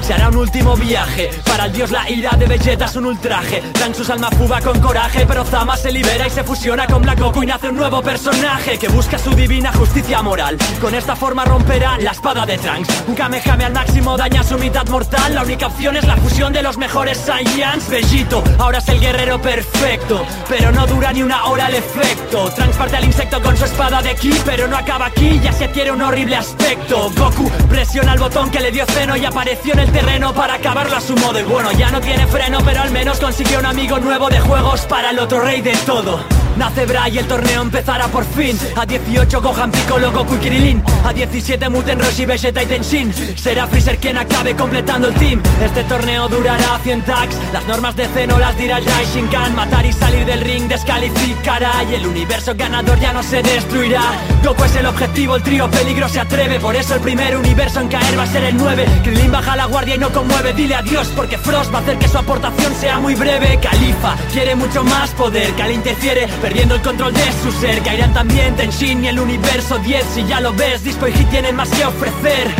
Mostra muestra y todo su respeto Freeze hace teatro para traicionar a Frost Ahora escucha el rap de Goku versus Jiren al completo Te prometo que revives la pelea entre estos dos La esperanza nace con el ultra instinto Supera sus límites aunque nada es distinto Entra Hit y al fin consigue golpearlo No hay prisión que pueda contener al diablo Califa y Kale contra Kakaroto en modo dios Como no son rivales tienen que usar la fusión Goku está al límite y vuelve a romper su cascarón Y aunque repite con su Kame causa sensación Los universos 6 y 2 eliminados Soy fan de como Champa se despide de su hermano Los androides vencerán a la pesada de Brian Y Gohan observará como Piccolo es arrojado Pronto el universo 4 desaparece La azul salva el lápiz porque se lo merece Mientras tanto la fusión de paparoni se crece El universo 3 caerá a manos del 7 parece la pelea contra disco se complica, pero cojan estratégicamente se sacrifica. Ahora todo por destrucción, deja de lado la justicia y prisa se lleva de elección una buena paliza. Ya solo quedan cuatro minutos. Belleta Super Saiyan Blue Evolution sobrevive a su explosión. A 17 ha sido de los más astutos y acabará dando frutos su supuesta autodestrucción. Belleta con dignidad caerá fuera de la arena y el ultra instinto al completo entrará lo grande en escena. Con su mirada serena, los golpes que le encadena, carga con los sentimientos de todo el que le rodea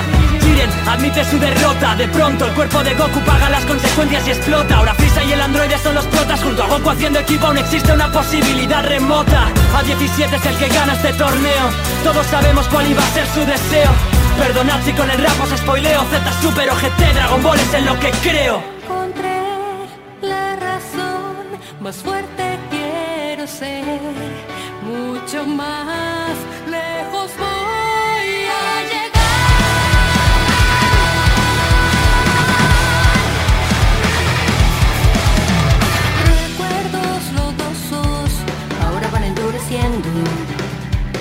Mi corazón amable y mis manos.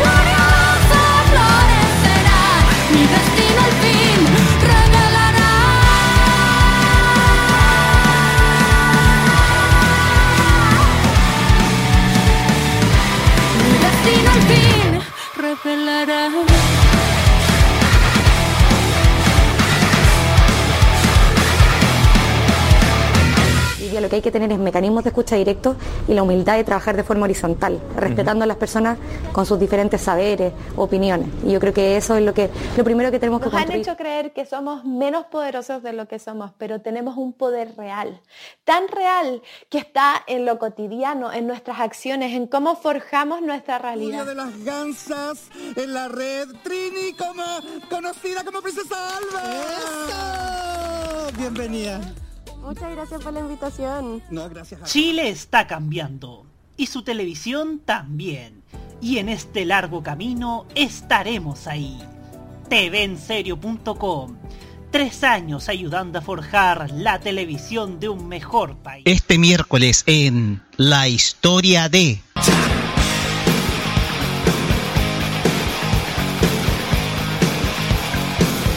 El hard rock. miércoles 26 de enero, 21 horas, por Modo Radio.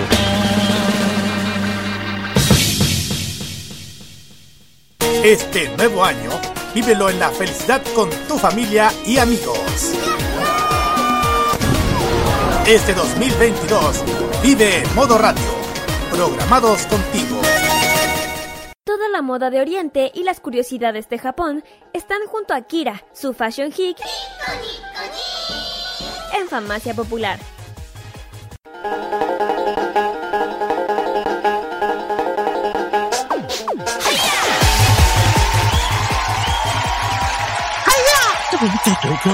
con este ritmo Así, con todo este ritmo, con todo este ánimo, iniciamos este segundo bloque de Fama singular y llegamos a la sección en donde hablamos de la cultura de Japón con Kira y su Fashion Geek. Kira, adelante porque el tema que se viene es muy, muy, pero muy interesante.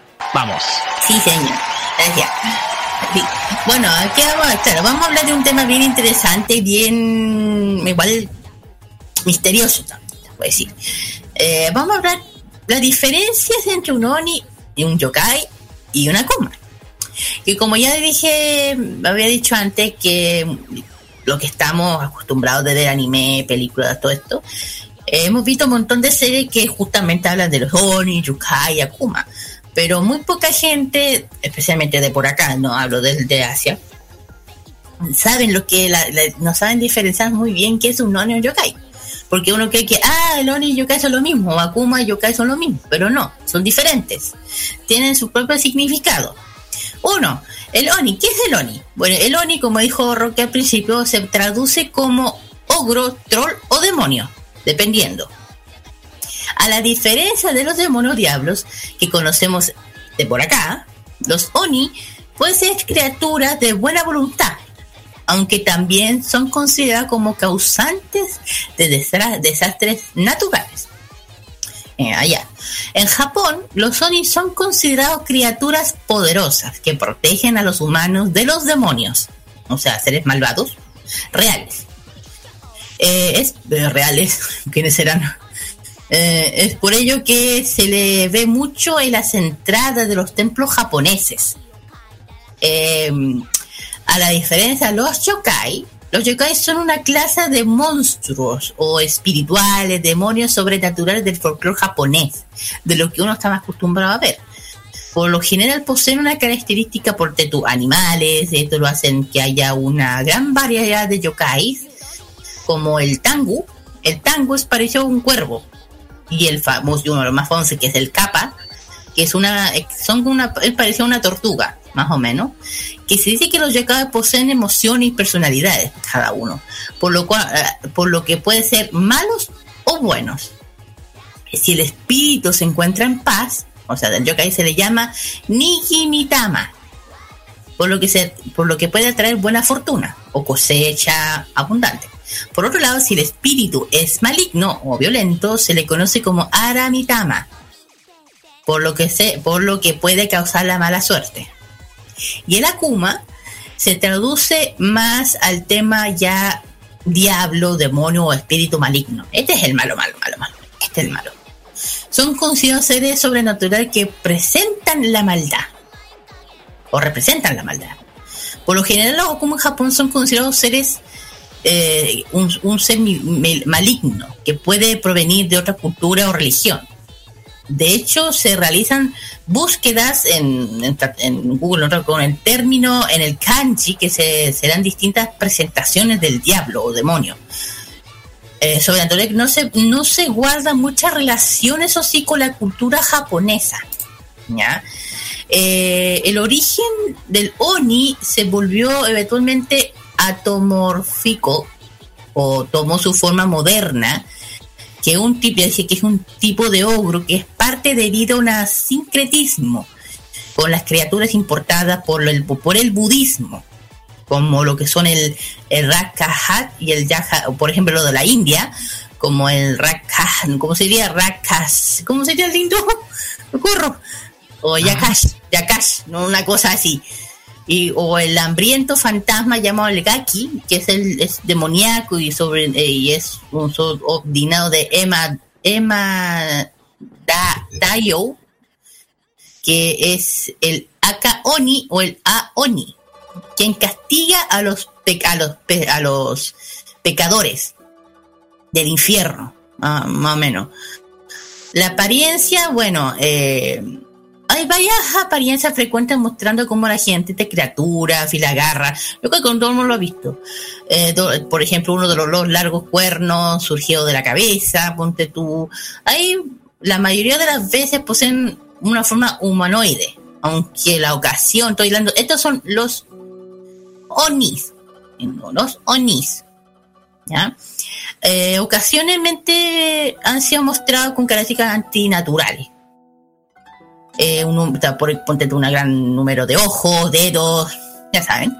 Su piel puede ser varios rangos de colores, ya ustedes lo han visto de rojo, azul, negro, rosa, rosa, saben que han visto anime, ya sabrán, verde, son prácticamente comunes.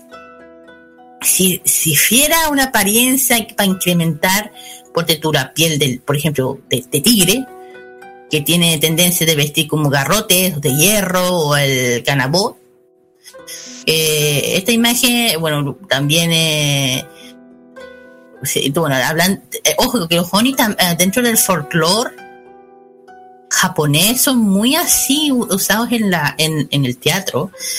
algunas aldeas las ah, máscaras, las máscaras, exactamente. Hay muchas máscaras de Oni. Claro. supuestamente algunas aldeas o, año cada año celebran la, para alejar a los Oni particularmente el inicio, más o menos en primavera, ahora no, durante la festividad que se llama Set, Setsubun. Las personas eh, arrojan soya afuera de sus casas y gritan Oni wa Soto Fukuba, Fukuwa. Que, eh, que sería que, que, que los Oni afuera y los bendiciones adentro, una cosa así. Las estatuas de monos también son puestas para cuidar en contra los oni, ya que la palabra japonesa como mono o saru es un homófono palabra de alejar. La tradición dice que acebo, o eh, acebo que es un árbol, ya saben, que puede ser utilizado para alejar a los oni. En la versión japonesa del juego que atrae en México, que la acogida del Ecuador o la mancha de Argentina, que se llama Oni, Onigoko, donde la persona la trae o encanta al, es llamado al Oni, cosas así. Eh, en los tiempos más de hoy en día, el Oni ha podido ser parte de su maldad original. A veces toma un papel más protector el hombre, por ejemplo, un hombre vestido con disfraz de Oni, libera eh, que lideran en eh, eh, las desfiles japoneses, para alejar la mala suerte. Por ejemplo, los edificios japoneses, que uno lo han visto, a veces tienen tejas. Si uno se han dado cuenta que las tejas cada cara, con cara de Oni, que ya estas caras se le dicen oni gawara la cual trata de alejar la mala suerte. Parecido a un papel de gárgolas yo que como la tradición occidental, en vez de tener una gárgola, creo que tienen cara de onis. Y bueno, los onis más o menos son protagonistas de promonientes de la historia también infantil que se llama Momotaru, el niño durazno. Son como historias para niños, o también el libro de Funny Little Woman, la pequeña mujer graciosa. Eh, muchos eh, provenientes de japoneses hacen referencia a los oni, por ejemplo, eh, la expresión de oyani, oyani, nu, oyani wa oni no koto, que significa un niño que no se parece a sus padres es el hijo de un oni. que significa que para referente al caso de un hijo generalmente cuida cuida a sus padres, si no lo hace es un niño demonio una pues, así. Eh, bueno, los yokai, por otra parte, que son diferentes, es, una clase que es una criatura perteneciente a la diferencia de los del folclore japonés. Algunos tienen partes animales, partes humanas, parte, eh, o, dos o, las dos partes, tales como el kappa, el tengu, como dije yo. Eh, por general, los, los yokai son más poderosos que los seres humanos. Bueno, oh, claro que sí. Eh, tienden a actuar con arrogancia sobre los mortales. Yo creo que muchas veces han visto ser anime basado en, ese, en este tema que siempre ven a los humanos como seres inferiores. Bueno, los yokai también tienen, tienen valores tan diferentes a los humanos. Cuando están entre conflictos pueden conducir eh, ser enemigos, generalmente son eh, inevitablemente ataque humano. Pero algunos de los yukai simplemente intentan evitar a los humanos. Y el problema de ellos es conllevar generalmente habitar en áreas de aislamiento, lejos de las viviendas humanas. Sin embargo, eh, eh, decidir vivir cerca de asentamientos humanos se convierte en buena armonía. Algunas historias cuentan que los yokai son relacionados con los humanos para tener híbridos, eh, que, se le dicen Hanjo. ¿Qué son Hanjo? Son seres que se poseen sangre humana y sangre en yokai. Eso ya es típico del anime japonés, digo. Que lo que convierte en un ser híbrido pertenece a la mitología japonesa. También se le conoce como semi-yokai. Todo el mundo lo escucha ese nombre. Bueno, la mayoría de estos cuentos comienzan, por un ejemplo, una historia de amor, que a menudo acaba con tragedia, resultando muchos obstáculos que tienen a, afrontar los yokai y los mortales de su relación. Eh, y también estas criaturas y simbolizadas eh, eh, representaciones artísticas como pintura, el teatro, incluso en el manga y el anime, sin dejar de lado ese tema. No digamos que los yokai creo que son mucho más inteligentes que los Oni. Claro, son, son más inteligentes y más conscientes, tienen mayor raciocinio que los Oni. Los Oni son como ogros, actúan más que nada por instinto. Claro. Claro. Eh, ya dije, bueno, aparte de eso, son más, tienen personalidad, tienen cabeza, ¿no? Como los Oni que son como, como son los, ya saben, como son un troll o un ogro. Eh, depende. Más o menos, son más brutos. Eh, que, hay a la diferencia que aquí eh, uno, un yokai puede elegir ser bueno o malo, ya lo dije, dependiendo de. Por eso, que tiene personalidad, tiene.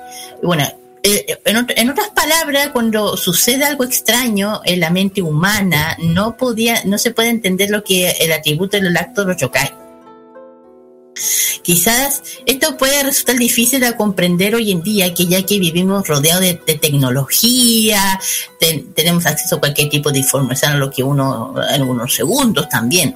Y para ver también poder entender el contexto del origen de los yokai, que es necesario remontarse a Japón a, hace unos siglos atrás mucho atrás. Eh, digo, imagínense más o menos una noche en un camino iluminado en un pequeño pueblo, o una cosa así. Zona rural de Japón está en una época, en la época que la tecnología no existe. La única forma de las noticias conviene comerciantes llega a las ciudades lejanas y comer. Ese empezó entre, entre comentarios y rumores en esa época, que se extendían las regiones. Eh, durante, por una noche lluviosa, de verano, ¿saben? Eh, pueden escuchar su propia respiración, de repente sientes un soplo del aire en el frío en la nuca y algo golpea tus piernas, pero giras y no ves nadie. Es como el típico que, pasa, no sé. pero en ese camino no hay nadie más que a ti, nada más que tú. ¿Eh? Pero es, es probable que el día de hoy existan explicaciones científicas, como antes no existía. O sí, pero en Japón rural hace unos cientos de años. La única manera que tenían de argumentar este tipo de sucesos eran creyendo la existencia de los yokai. Estoy hablando de mucho tiempo. Eh, poco a poco estas criaturas comenzaron a formar parte de la vida cotidiana y la, tradición de la cultura del país de Japón. poco. Y eh, dice que los yokai tienen sus raíces del sintoísmo, de hecho, y conceptos incluso del animismo y la adoración de la naturaleza, o la religión, que la religión sintoísta es la más antigua de Japón. De hecho, su nombre, para que ya yo lo he hecho a veces, que es Shinto, el, nombre original, que significa el camino de los dioses, que se basa en la adoración de Dios, o Kami. Entonces, y mm, por, esa razón los se, se hallan justo la frontera entre el mundo real y lo divino. por eso que muchas veces también se le consideran dioses. Entonces hay, hay lugares de la que son considerados sagrados. Algunos sintoísmos, montañas, bosques, ríos, ya referente a evitar contacto con los humanos, ya, lo dije. Y yokai viven, viven en armonía en nuestro mundo, se ocultan, eso sí, en lugares, objetos cotidianos de Japón. Ponte tú un ejemplo, sería el Tsukumogami, es un tipo de yokai que se manifiesta en los objetos antiguos. ¿Ya? Como ha de mencionar antes, los yokai son uno de los seres que se mueven en fronteras. Por eso que les gusta aparecer durante el, el crepúsculo, cuando aún no se puede distinguir el día de la noche. También les gusta los, días grises, donde los rayos del sol apenas se filtran entre la nubosidad, un día nublado. Y aquí hay una cosa que todo el mundo ha estado escuchando, que es el desfile nocturno de los 100 demonios, que es algo súper, súper escuchado. Bueno, en Japón existen numerosas leyendas que hablan sobre el desfile de los yokai. Por la calle de los pueblos, que es la ciudad llamada Haki Yango o Yayo, desfile nocturno de los 100 demonios. Normalmente esto fue un evento que se produce eh, en calidad de la noche de verano durante la temporada del Obon. Habla muchas veces de lo que es el Obon. Una época del año de la cual los espíritus visitan el mundo de los vivos. Es como el año de es como el Día de los Muertos de Japón eh, ya saben. Pero según la leyenda, los humanos eran engañados por los yokai para que salieran a la calle durante esa noche. Y estos monstruosos terroríficos aprovechaban de aniquilar a aquellos humanos curiosos que se habían acercado a, ver el desfile. Según eh, Shugai Sho, una antigua enciclopedia japonesa, eh, pueden predecir los días que ocurre en este evento sobrenatural mediante al zodiaco chino. Imagínense. La única forma de mantenerse alzado durante la noche del fila de Yokao es permanecer cerrados las casas. O sea, cerrar. Bueno, y yo creo que mucha gente, bueno, dije que pues también hay yokai famosos, famosos. Eh, existen muchos, algunos que hay personas que son malvados, otros que son traviesos, algunos son benévolos, ya dije, dependiendo de. Eh, por ejemplo, ya dije el Oni, ya lo dije que ya es más ogro, fierro, más. Después tenemos el Tangu, el Tengu. ¿Qué es el Tengu? Los guardianes de la montaña. Viven en las profundas de la montaña, están especialmente vinculados a ella, significa perro celestial significa.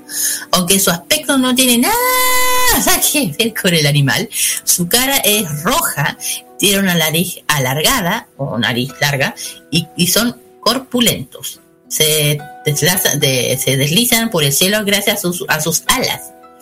En sus manos suelen llevar un abanico de plumas. Los tengo por ser una amplia gama de habilidades mágicas, como por ejemplo cambiar de clima según su necesidad. Es una máscara súper conocida esta máscara, súper vista esta máscara, de hecho más flaca de cresta. bueno, eh, de, hecho, este, este, este, este yokai es, especialmente peligroso para los ancianos y niños. Cuidado.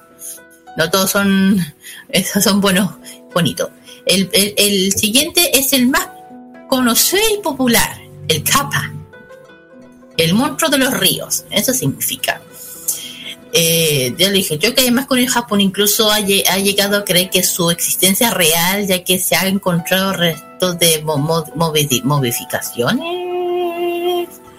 de algunas criaturas que cumplían las características de morfológicas de este ser mitológico. ¿En serio? habitan en un lugar de aguas dulces, de hecho. Según la, según la religión sintoísta o shinto, eran considerados la deidad de los rílagos. lagos. Su aspecto asemeja a, un anfibio, a un y una, una ocasión representa la la, el caparazón como de una tortuga. Eh, de, hecho, de hecho, más raro parece que fuese un sapo. De hecho, un sapo con, con caparazón en la espalda, ya saben. Después tenemos el tango el tango es un maestro del engaño. Aquí es donde se mete alguien, un personaje conocido. Un puerta cambiado de forma, un, su aspecto original es de una de un mapache grande. es, su ah. atributo más poderoso es sus testículos mágicos. lo cual se utiliza para realizar múltiples trucos, no me pregunten, cambian de forma. Los testículos de Tenuki pueden adaptarse a cualquier necesidad, allá, son se convierten en armas, tambores, paraguas e incluso en una piscina o capa para conceder sus para eh, esconder a sus enemigos. También disfrutan imitando las la habilidades del, ser humano como la bebida, el, juego y, al, y algunos rituales budistas. Por lo general, estas criaturas disfrutan simplemente gastando bromas, pero no de subestima porque ocasionalmente puede ser muy peligroso. Y eh, eh, ya, eso de los testículos, que me pone algo que, que desear con lo que acabo de escuchar, te digo. Manera de. yo te digo, yo de hecho tuvieron una foto y es como, ok los tanukos son muy populares en Japón hoy en día. Es un símbolo de buena fortuna, de hecho, para los negocios, cuidado. Es común ver la figura con grandes testículos en la puerta de las tiendas de restaurantes para atraer la buena fortuna. También existe el tanuki real, el mapache japonés que a pesar de parecer similar, el mapache grande realiza pertenece a familias del canino, de los cánidos, cánidos. Claro, los mapaches. Después tenemos el tsukumo, como Tsukumogami, que es un objeto que cobra vida. ¿Qué es lo que es? Bueno, en el Shinto tiene una creencia que, todos los seres animados como un inanimados tienen un alma. Se instalan un objeto antiguo, con tú, y les, se los otorga el alma. Se cree que un objeto cobra vida cuando cumple 100 años. Y se puede... Que, yo creo que de ahí deriva el principio del paragüitas con un ojo. Pero aquí hablo, es, eh, se convierte tanto en un espíritu, en un espíritu cordial, que atrae buena suerte, como puede ser también un espíritu malvado y dañino. En el último caso ocurre especialmente en objetos asabidos maltratos de abandono desechados.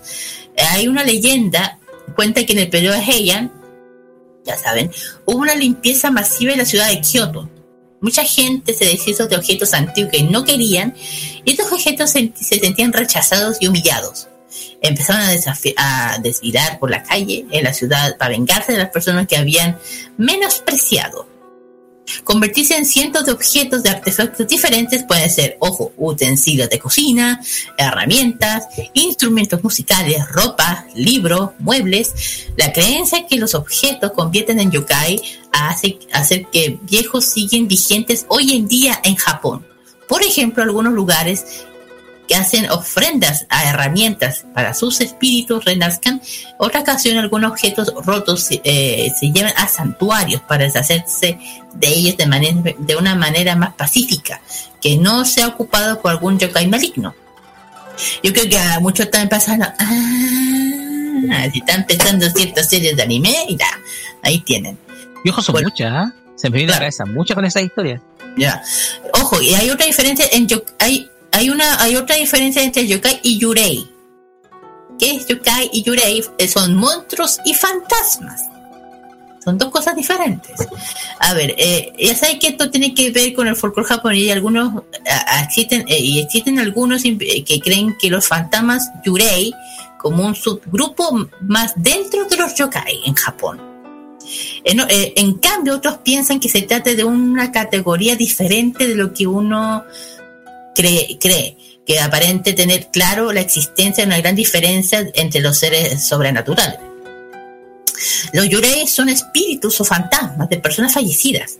Por lo general se parecen a las personas o lugares concretos de algún asunto que quedó sin resolver en su vida terrenal. En cambio, los yokai, yo ya dije que son, no son considerados espíritus o fantasmas, es que no son almas muertas, sino son que, siguen vivos, pero se, mueven de otra dimensión a otra dimensión de espacio, ya de tiempo diferente nuestro. Eh, si hablamos del tema de los yokai hoy día, eh, está presente en el arte cultural japonés eh, hace más de 100 años o más.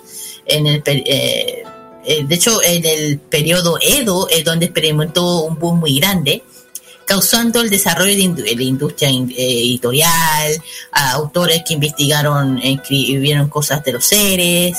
En eh, Miyoshi, la ciudad de prefectura de Hiroshima, se encuentra el Mihoshi Mononoke Musume. Les hace, les hace te en la oreja. Este es un museo alberga gran parte de la colección de Koji, de Koichi Yumoto, uno de los grandes investigadores y coleccionistas de arte yokai Debido a la exposición pues, de, la industria japonesa, la aportación también del videojuego, cine, anime y el manga, la existencia de yokai se han empezado a difundir de forma global en distintas décadas. De hecho, eh, los monstruos sobre siguen presentando en día de los de, le debemos una gran parte, de hecho, a, a Shigeru Mizuki. Se trata de uno de los autores de mangas más populares de Japón, dedicado gran parte de las obras de yokai ahí abrigo quién es. Yo creo que, ¿por qué me estoy refiriendo? Bueno, de hecho, yokai tiene que ver con las partes japonesas de sus cabezas. Se ha formado gran, una de las series, gracias a la serie de manga anime Gegege no Kitaro, gran, la creada por Mizuki, por el grandísimo Yuki, Mizuki. Ya saben a lo que me estoy refiriendo, de ahí viene. Bueno, eh, de ahí, claro, eh, además que los yokai tienen gran influencia, ojo con lo que voy a hablar, una de las franquicias con más dinero que ingresa a nivel mundial. ¿De quién creen que estoy hablando? ¿De cuál? Pokémon. Muchos de estos personajes animados están inspirados en yokai, otras criaturas folclore japonesas, como el Oni, el Tengu, en capa y el Tengu, y también decenas de Tsuki eh, Tsukumogami, entre muchos otros yokai, forman parte de la gran lista de, criaturas Pokémon, si no sabían de esa. Ah. si no sabían de esa. Bueno, eh, si bueno, hay, más, eso sí. Por ejemplo, tenemos la Yurei, la, alma en pena, la famosa Yurei. Ya saben lo que la que es una mujer que llora y llora, pues, también tenemos el Inugami. alguien se le, se ocurre el Inugami? El perro, el dios perro, no sale el nombre. Inukaisho, eh, me acordé. Claro, claro. De hecho, este animal, de hecho, este dios, de, hecho, es dios, eh, animal muerte es un espíritu de un animal muerto que vaga en el mundo junto a su dueño con quien había ha hecho un pacto. Su que son, son para echar el mal de ojo, a otras personas. Su origen remota en la antigua China, de hecho. De ahí viene el antiguo del, tema del, Inugami, la leyenda. Nace cuando un perro hambriento se, eh, le pone los platos lo comía al frente de... y luego la atan en una correa ajustada. De manera que no poder comer, eventualmente el perro dejará de luchar y ya saben lo que pasa. Algo muy feo y no lo encuentro, feo. Y otro de los dioses yokai más conocidos y famosos es el Kitsune Kitsune, es una deidad asociada de muchas de la buena cosecha, buena carga, eliminar a los reodores, que mm, ayuda a los cultivos. Además, el zorro desciende la montaña todos los años, durante otoño, búsqueda de alimentos, entre otras cosas. Y, también por la cosecha de arroz y la razón que, los kitsunes son considerados un mensajero de los dioses, de hecho, son, son, considerados. Eh, después tenemos uno que es Mikoshi Nudo o miudo, el monstruo de Japón asusta a los viajeros. Es uno de los más, es uno de los más conocidos, te digo yo. Eh, también este, tenemos a, este que es el Ningyo, el pez humano. Eso se ha visto en muchas el anime, se ha visto. Se ha visto. Después tenemos a la que me gusta a mí. bueno, este, aquí viene el nombre de, un, de una serie, Nurarigión. Exacto. Lo absurdo se llama. Es una curiosidad, de hecho es una curiosidad entidad que se describe como una, un vicioso que no puede agarrar, agarrar de lo, no puede agarrar. Así que sede del yokai se define como lo absurdo, Normalmente se trata de un viejo verde, con una cabeza deforme que viste kimono elegante, el hábito de un monje budista que viste los barrios rojos. Lo curioso es que este yokai hay pocos cuentos relacionados a su historia y este es uno de los monstruos de Japón que no destaca por sus poderes especiales, tampoco tiene origen definitivo. En otras palabras, su especie no se sabe por qué existe. Ahí lo dejo yo. Aquí hay otro que también está en la serie, que se llama Roku Rokobi, monstruo de cuello largo. Es muy conocido también. Eh, de hecho, este, el origen de este de este yokai es durante la era Edo, pero igual es antiguo dentro de la comuna de los de, de, este monstruo. Era eh, lo que se decía que este yokai era mujeres que trabajaban en barrios rojos, aquellas que tenían arrugas de cuello de forma pliegue de los anillos. Eh, eso uno tiene por aquí. Eh, bueno, también tenemos el tanuki, el, perro mapache, tenemos el tengu, la cara roja, el que yo dije hace, hace un poco, también tenemos el ubune, ubume la parturieta, se llama esta. También la, la, una de más famosa que es la yukiona, la mujer de las nieves, una de las más famosas yukai pues sí. Sí, la Yukiona. Es una de nieve. Exacto. Una de las más reconocidas, la que más siempre meten en las series de anime. Eh, también tenemos Oni, que es el peor monstruo del Japón. Ya lo dije que es eloni Eh, también tenemos al Yokai no Haisho. El, de hecho, un, bueno, hay muchos más. Hay muchos más. Y Akuma, yo ya dije que los Akuma. Eh, son más, eh, son más demonios, más malignos, más algo que no es muy positivo. De hecho, lo, de hecho considera lo, más así sería el Oni y el Yokai. En El Akuma ya son más seres malignos, demonios, el diablo, eh, lo malo, lo más malo, puede decir, lo más malo. Eh, yo digo, bueno, la, la Akuma bueno, bueno, Akuma yo creo igual hay muchos nombres, eh, hay mucho significado del Akuma, bueno, dependiendo de eso. ojo, no tiene nada que ver con el personaje, con el personaje de, de, Fighter, que uno dice como... Eh, ya dije, bueno, el, Akuma ya lo dije, es, un personaje ficticio, de hecho, pertenece a las... Eh, a la, que es bueno, ficticio, no dependiendo de uno, del tema de del ¿cómo se origen del mal, de, la mal, lo malo, de lo que se ya a lo que me estoy refiriendo. Igual hay muchos demonios, eh, todo eso. ¿Qué más puedo hablar? Bueno, aparte de que muchas series de anime que están basadas en todo esto, bueno, si hablamos de anime y manga, bueno, pues en Yu-Gi-Oh! En Yu-Gi-Oh! existen dos cartas que se llaman Swap Battle Guard y Lava Battle Guard... que hacen referencia al Oni Verde y uno rojo. Y ojo, también otra de las entre los mangas, bueno, aquí tenemos el más conocido, Inuyasha toda la historia está basada en yokai y en folclore japonés antiguo. Entonces, muchos jóvenes durante el transcurso de la serie, yo, creo que todo el mundo se ha dado cuenta. Bueno, si hablamos de otra serie, también tenemos el, ejemplo de Rosa, No Vampire, que hace múltiples honey bueno, es otro tema, de vampiros, puede ser. Eh, también tenemos a otros temas de otros manga de Rumiko Takahashi, que son que el nombre de varios Oni, de su no, de gráfica manga, así como varios elementos del folclore japonés. Uno, un ejemplo es la Lemupo, una joven Oni. O se le ve. Exacto. También tenemos el musical de Kuro, eh, tanto hablarme no me sale la palabra, de Kuro que hacen la aparición de un Oni. También tenemos el, tema de Senki, ahí tenemos otro ejemplo de Senki, la, serie creada por el gran Kikuji Tiny, que tenía el tema de los Oni, también en su Subasa, Crónica también. Eh, ojo, y también estaba en Evangelion, en el Neo Genesis Evangelion también de Yoshiyuki. Es una escena que se menciona el EVA 1 en la posible Activision... tiene un número que representa a Loni, si no se han dado cuenta. ojo, lo que estoy hablando. Bueno, otro, otro anime que también ha estado con este tema, ojo, que cada ser anime le han puesto, porque es un tema importante en Japón, esto de los Oni y los Yokai.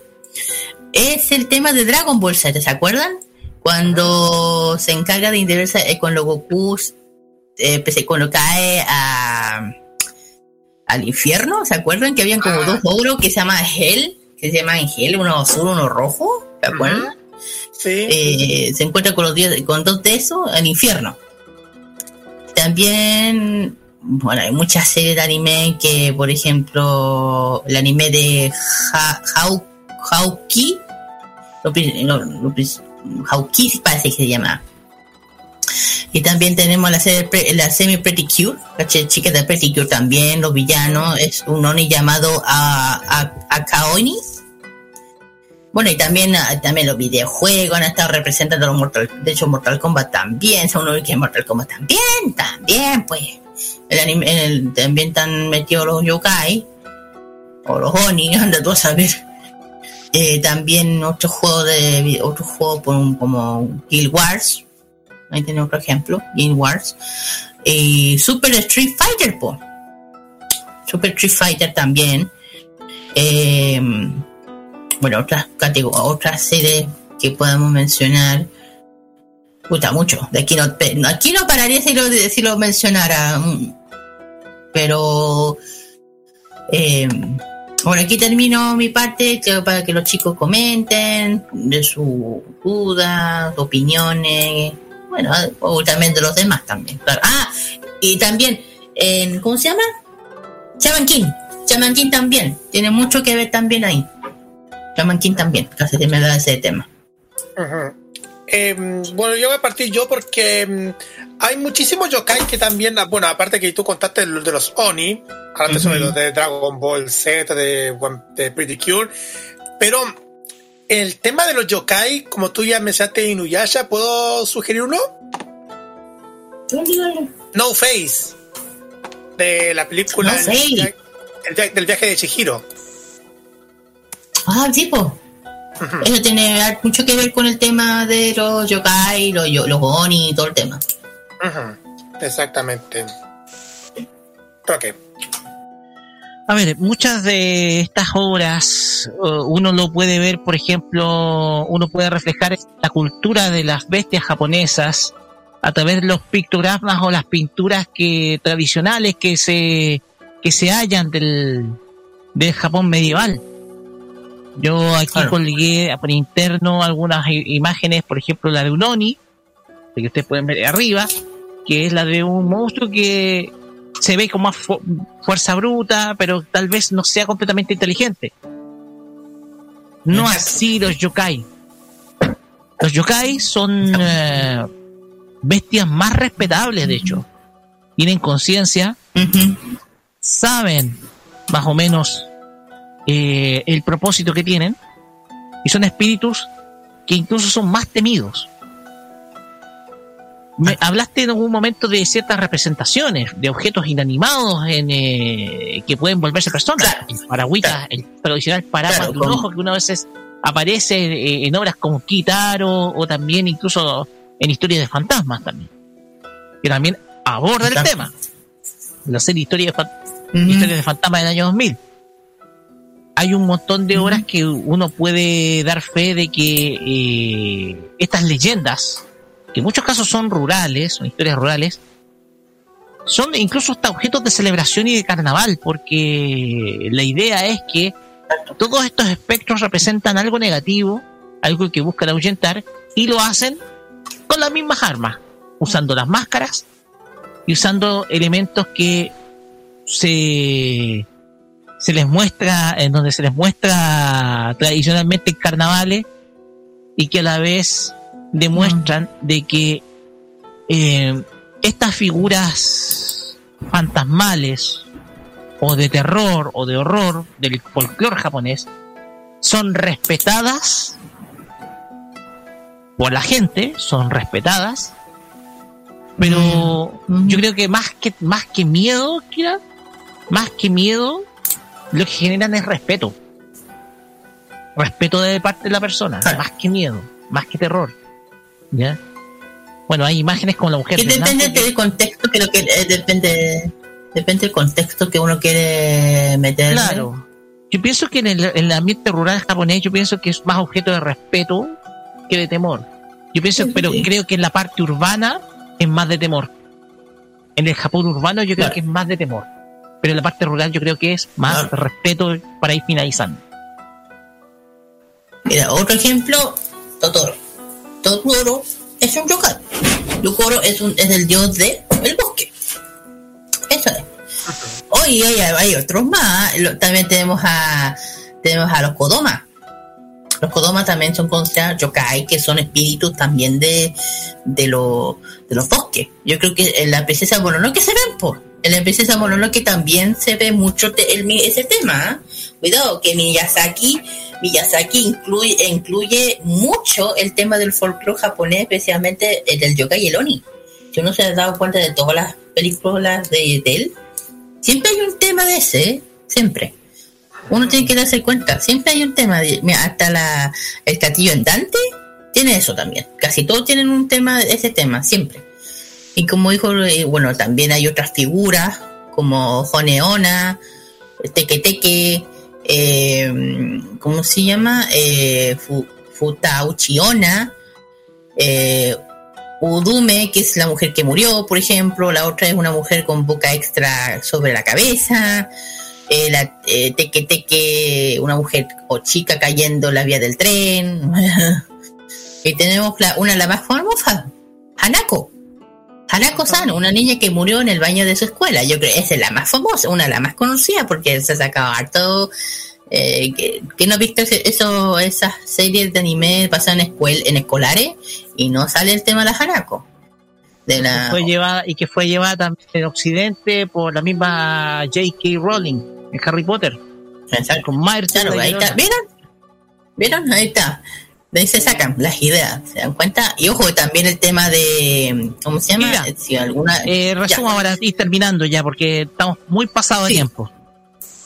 Bueno, ya termino con esto, ojalá que les haya gustado, vamos con las canciones.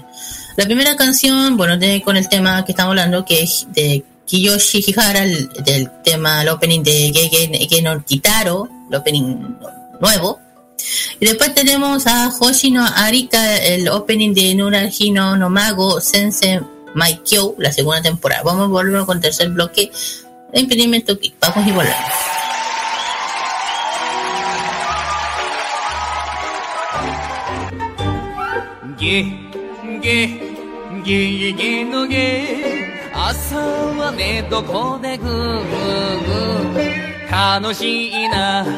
楽しいなお化けにゃ学校も試験も何にもないゲゲゲゲゲのゲみんなで歌おうゲゲゲのゲゲゲゲゲゲのゲ夜は墓場で運動だい楽しいな楽しいなお化けは死なない病気も何にもないゲゲゲゲゲのゲみんなで歌おうゲゲゲのゲみんなで歌おうゲゲゲのゲみんなで歌おうゲゲゲのゲ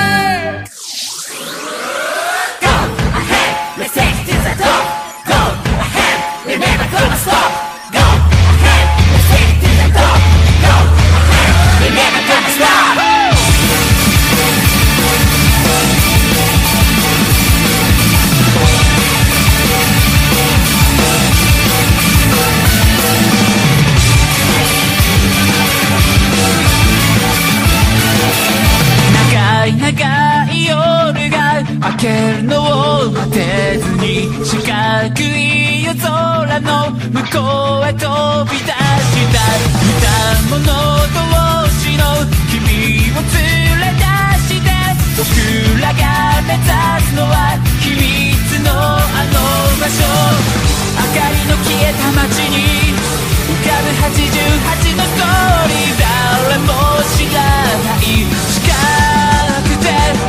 we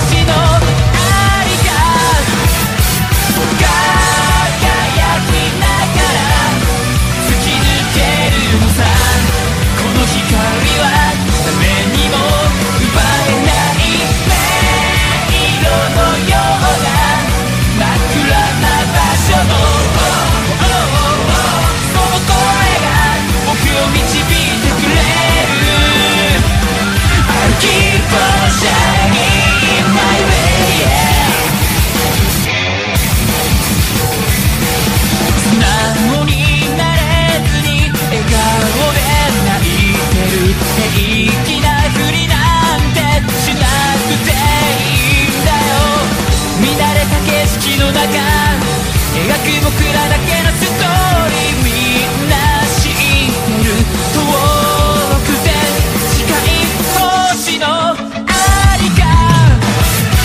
戸惑いながら駆け抜けてゆけその涙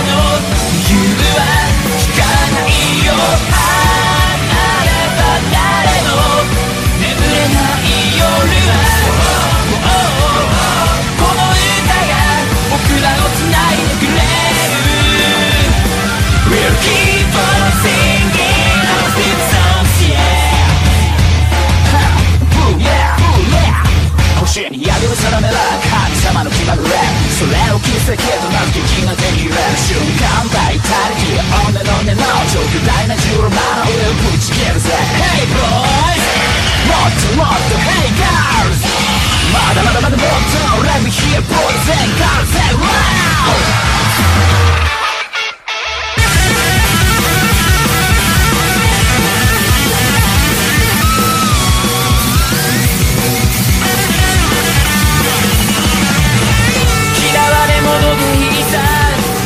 こぼれで構わない変えたい過去があるなら未来を変えてゆけばいい揺れてる月の光向かい合って時を重ねた同じ星同じ下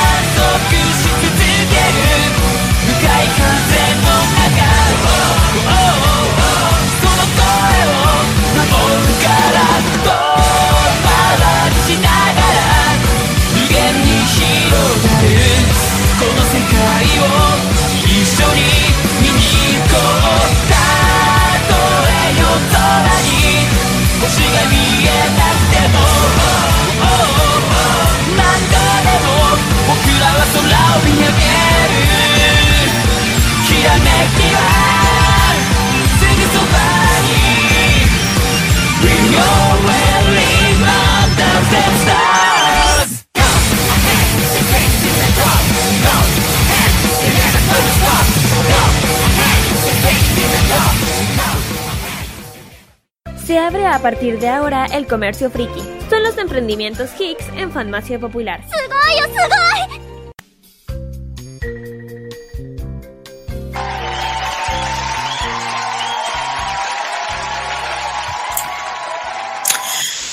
Muy bien, chiquillos, ya hemos vuelto ya del Fashion Key. Vamos a los emprendimientos de día right now.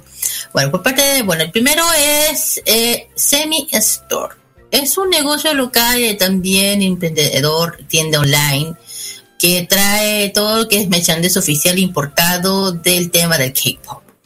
Mucho tema que lo que hoy en día que esta, eh, ah, ofrece muchos productos dedicados al mundo K-pop, por ejemplo, los famosos photocards que, para coleccionistas, para, para las chicas que, que les gusta coleccionar las, las cartas o imagen de los chicos. Y no solamente eso, también trae también los álbumes de los de cada agrupación también, como tienen en su no ha ido a su a su a su en Instagram.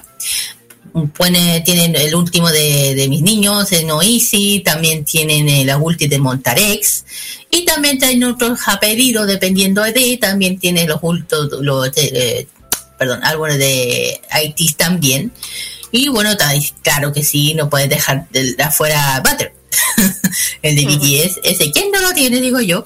Pero ya digo, si, si de repente no, si está cotizando y buscando algo el Butter, bueno, aquí también lo pueden encontrar y también, ofre, también ofrecen otros álbumes de BTS, ponte tú, eh, de, Map of the Soul 7, el famoso, el uno de los más vendidos y también ofrecen muchos productos dedicados al K-pop, mucho más que ver.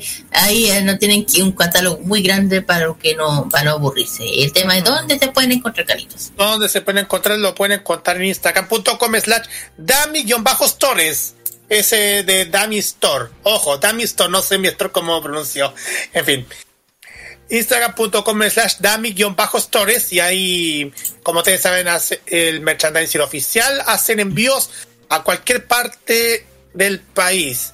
La tienda online que viene desde Concepción, más encima, regional. Ah, sí, así es. Bueno, ¿y, el la siguiente? El siguiente, vamos a meternos muchísimo en el tema de lo, de lo gastronómico, porque eh, tenemos para mm. ustedes este restobar temático que se llama Insert Coin Restobar.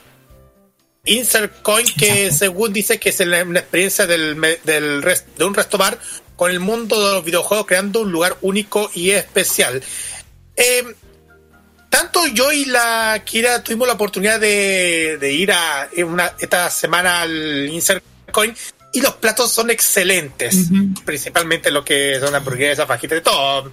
Pero no, solamente, pero no solamente venden esto de hamburguesas y todo eso, porque también ofrecen otro otros productos. podemos decir parte de lo que parte de lo que trae la carta si me ayuda Kira con algunos productos que están. Ah, sí. Bueno, eh, para que sepan, la carta que tienen los chiquillos es bien amplia. Tienen también, aparte de hamburguesas, tienen burritos, tienen quesadillas, tienen eh, también cócteles, tienen destilados, chutes, los, eh, cervezas nacionales, multiplayer, así le dicen, jugos, bebidas, smoothies, etcétera bueno, tienen un producto, tienen una gran variedad de productos muy ricos. por ejemplo, si uno quiere una hamburguesa Pikachu, puede pedir un Pikachu.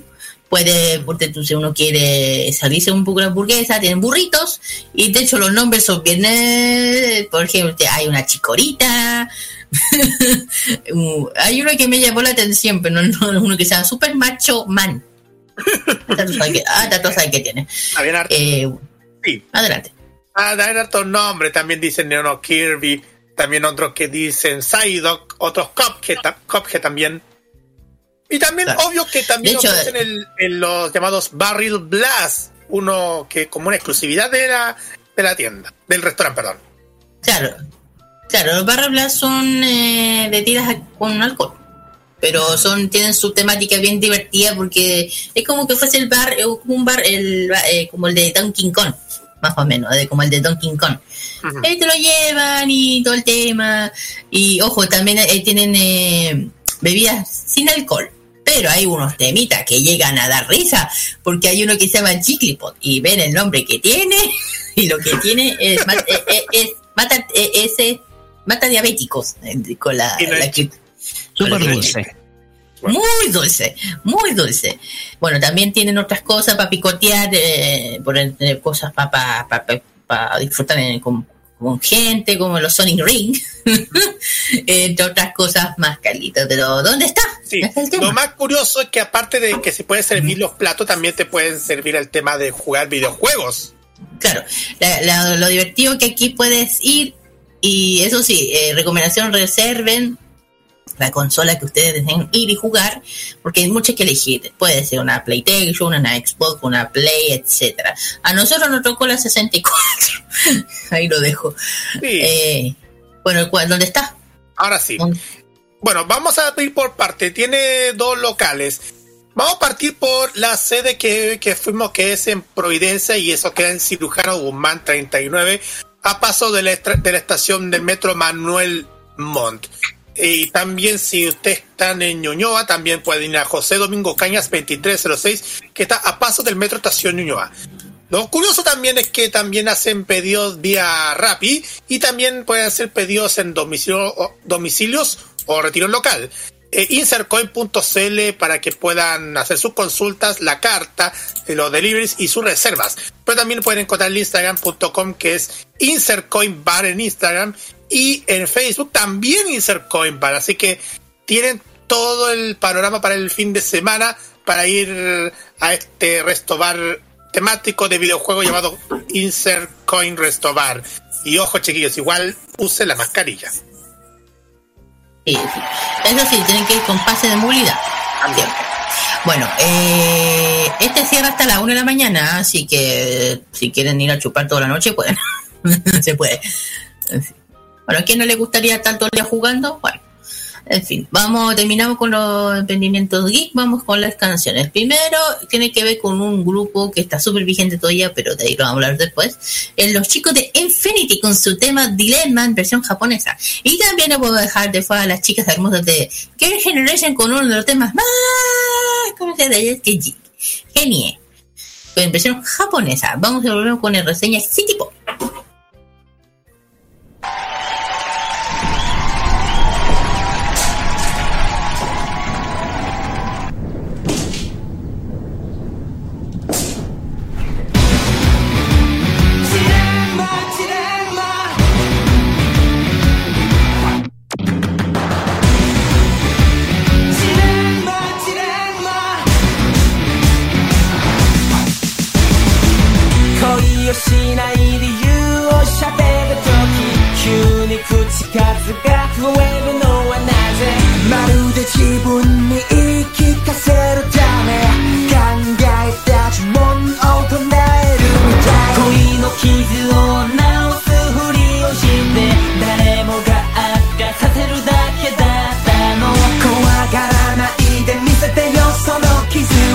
僕にしか直せないおしゃべりな口を塞ぐ口づけが触れるギリギリで見つめる視線ジレンマジレンマ惹かれ合う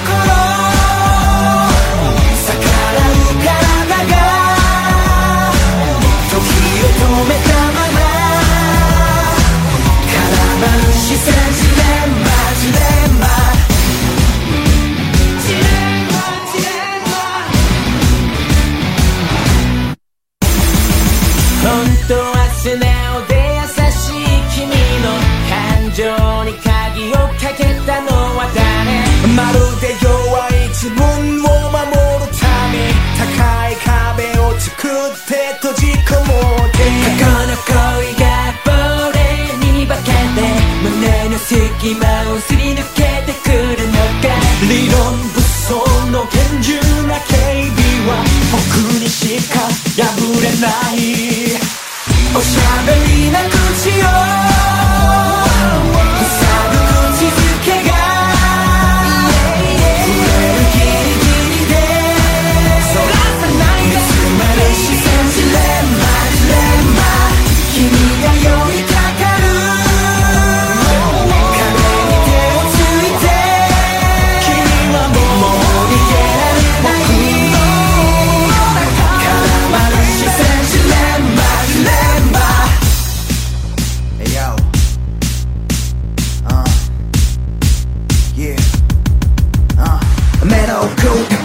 君の複雑な迷いの形を読み取ればきっと閉じた胸の鍵を開けられる前世おいで欲望をしまい込んだその理性で作り上げた君を壊したい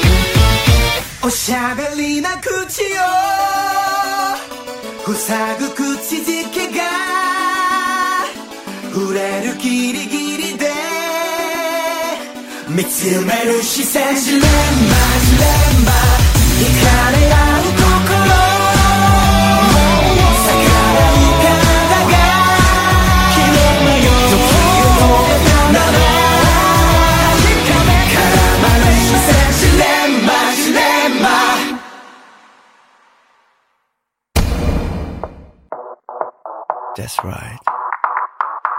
Come on. お呼びですが、ねえ、かけた SOS はマジだ。ほら、まさにここで素直じゃなきゃ。何か願うなら、君と恋に落ちた人よ。綺麗事ってよりも、自己中の方がマシね。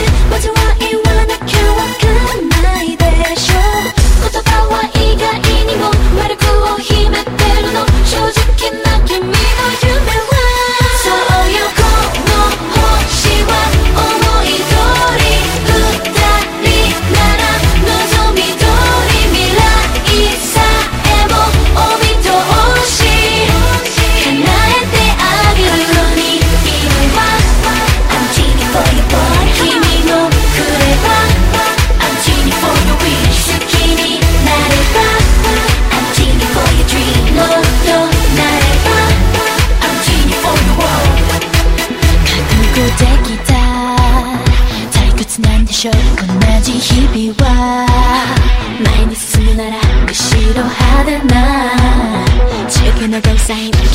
a superstar, shining star, superstar.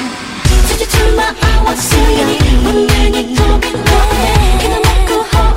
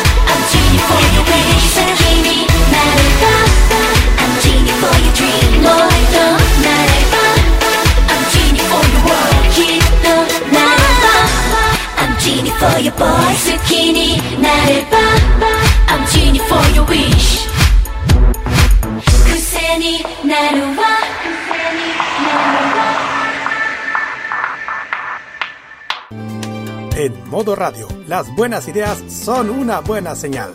Tu marca puede ser escuchada a través de las ondas virtuales de modoradio.cl, además de sus señales en TuneIn, Monkey Boo, Online Radio Box y nuestro canal de YouTube. Así, su publicidad puede escucharse en nuestra emisora online, una ventana abierta con mayores posibilidades. Manda un email a radio.modoradio.cl y nosotros te vamos a contactar. Vive Modo Radio, programados contigo. Este nuevo año disfruta de las noticias y la mejor música en nuestra compañía. Este 2022 vive modo radio, programados contigo. Porque la ciudad de noche tiene su propia banda sonora. Rocky nos cuenta la historia de un artista en la reseña City Pop en Farmacia Popular.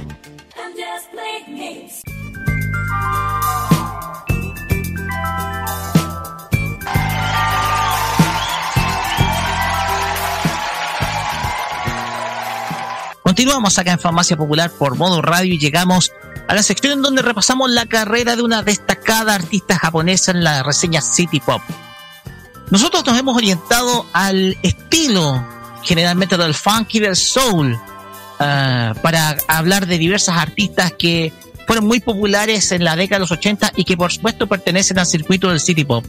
Pero ahora nos vamos a ir con una artista que hizo algo completamente diferente pero en el pasado. Es una cantante japonesa quien hizo del swing y del jazz su espacio para poder generar grandes canciones con una excelente voz y que a la vez la llevó a evolucionar de acuerdo al paso de las décadas. Sin más que decir, nos vamos con la primera canción, o mejor dicho, la canción con la cual presentamos esta sección, muchachos. Vamos. Vamos.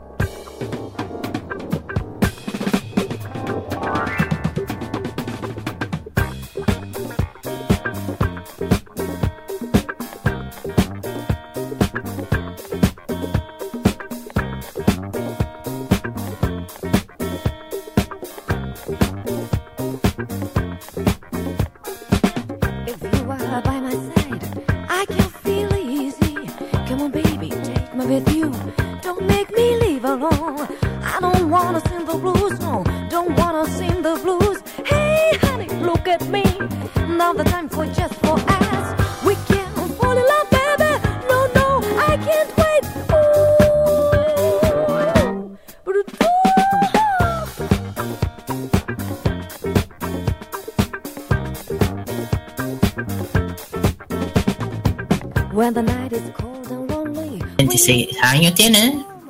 Existen artistas quienes podemos considerar como consagrados producto de haber tenido un recorrido extenso y a la vez exitoso. Y si bien la industria musical de Japón se ha caracterizado por la influencia que ha tenido desde el exterior, su enfoque de mercado siempre ha estado orientado al interior del país en donde son grandes artistas.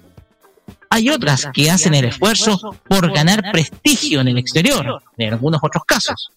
Y hoy en la reseña City Pop de Famacia Popular traemos la historia de un artista que gracias al sonido del jazz se ha consagrado como una auténtica figura musical que ha tenido el placer de compartir escenario con los más importantes del género. Hoy traemos la historia de Kimiko Kasai, y Miko Kasai nació en la ciudad de Kioto el 15 de diciembre de 1945. Desde muy temprana edad mostró un gran interés por la música, principalmente por el jazz, impresionada por la cantante estadounidense Chris Connor, que le sirvió de inspiración en 1962 gracias a la canción All About Running. Una vez finalizada su secundaria, se trasladaría a Tokio para continuar sus estudios en paralelo mientras que por las noches se dedicaba a cantar en bares y centros nocturnos, lo cual lo llevó a estar expuesta a una gran cantidad de buscatalentos de la capital. De esta forma, en 1968 sería descubierta por el planista Yusuru Será, quien la invita a participar como corista de apoyo. Esto sería el impulso para que en 1970 grabara una canción como jingle para una marca de sopas instantáneas de la marca Cook Noodles. Esta grabación le impulsaría para dos años más tarde firmar contrato con la casa disquera CBS Sony, en donde tendría la oportunidad de grabar con el músico canadiense Jill Evans la canción Satin Doll en 1970, grabaría así su primer single en inglés titulado Just Friends y Umbrella. Desde ese momento, la carrera de Kimiko Kasai despegaría gracias a una gran cantidad de músicos de jazz, de músicos de jazz estadounidenses quienes notaron en la pista una voz hecha para ese universo musical. Su voz ha estado acompañada de diversos músicos durante la década del 70, tanto japoneses como americanos, entre los que se encuentran algunos de los más destacados, como Tio Macero, Lee Konitz, Stan Gretz, Paulinho da Costa, Billy Higgins y principalmente uno de los grandes referentes del jazz como lo es Herbie Hancock. Sin embargo, el camino de Kimiko Kasai se fue construyendo por sí solo gracias a los lanzamientos que fueron realizados desde 1972 en adelante. Uno de los álbumes que le otorgaron reconocimiento al artista es We Can Fall in Love de 1976, la cual estamos escuchando de fondo, el cual da muestra de su habilidad interpretativa, sobre todo en canciones como la que da título al disco. Más adelante llegaron otras producciones como Tokyo Special, Run and Round y Butterfly, el cual fue grabado con el mismísimo Hancock en 1979. Ya para la década de los 80, Kimiko Kasai fue abarcando estilos musicales mucho más cercanos al funk, pero manteniendo el esquema musical el cual siempre caracterizó su carrera. Kimiko y Love Talk mostraron el cómo se fue adaptando su estilo de acuerdo a los tiempos que corrían en ese entonces, caracterizados con un estilo funk y post-disco. Durante esa década, Kasai dio muestra de una transformación a los tiempos de acuerdo al momento musical, principalmente en la década de los 80, donde el estilo era mucho más cercano al New Wave y al teen Pop lo que se exhibe en discos como Watching You, My Own, My One and Only Love y Perigo Anoit. Sorprendentemente, Kimiko Kasai anunciaría su retiro en el año 1998, luego de una carrera musical de más de 35 años para dedicarse a otro tipo de roles personales ya lejanos a la música. Esta artista ha conseguido grabar 40 álbumes, entre los que se encuentran 23 long plays, 11 singles y EPs y 6 compilaciones musicales. Hasta el día de hoy es considerada como una de las grandes referentes de los estilos funk, jazz y soul en su país y se ha ganado el respeto del público japonés, tanto fanático del pop como del rock. ¿Cuáles son los secretos de Kimiko Kasai para transformarse en un referente musical en su país? Esta artista decidió abarcar un género completamente distinto al japonés tradicional que sonaba en la década 60, basados en el rockabilly y en el rock and roll, el jazz y el swing. Dos estilos musicales populares en la década del 40 y 50 sirvieron para que estos estilos sirvieron para que estos estilos musicales, como también el soul, tuvieran continuidad en la misma década, y sobre todo en los 70, en donde el auge del punk y los sonidos procedentes de África fueron llevados a un concepto más pop, en, en este, este caso con artistas de la talla Marvin Gaye o Earth, Wind and Fire. En el caso de Kimiko Kasai, ella tuvo la inspiración de una destacada artista de jazz década del 50 como lo es Chris Connor, un artista que tuvo su pick de popularidad en 1955 con su disco Sings ludavis of Beer, llegando al número uno del Billboard. La artista vivió la que es quizás la etapa de mayor auge de los sonidos derivados del jazz, como lo es por ejemplo el soul, con artistas de la talla de Aretha Franklin o Marvin Gaye sin embargo, su registro sonoro se asemeja más a un artista de los 50 que una cantante soul afroamericana, a pesar de tener la tonalidad, la cual en esta última se destacó Minako Yoshida.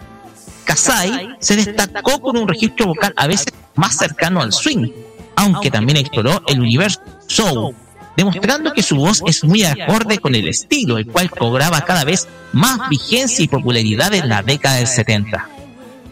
Terminando precisamente esta década, Kimiko Kasai se supo adaptar a los sonidos mucho más contemporáneos, son el funk y el disco.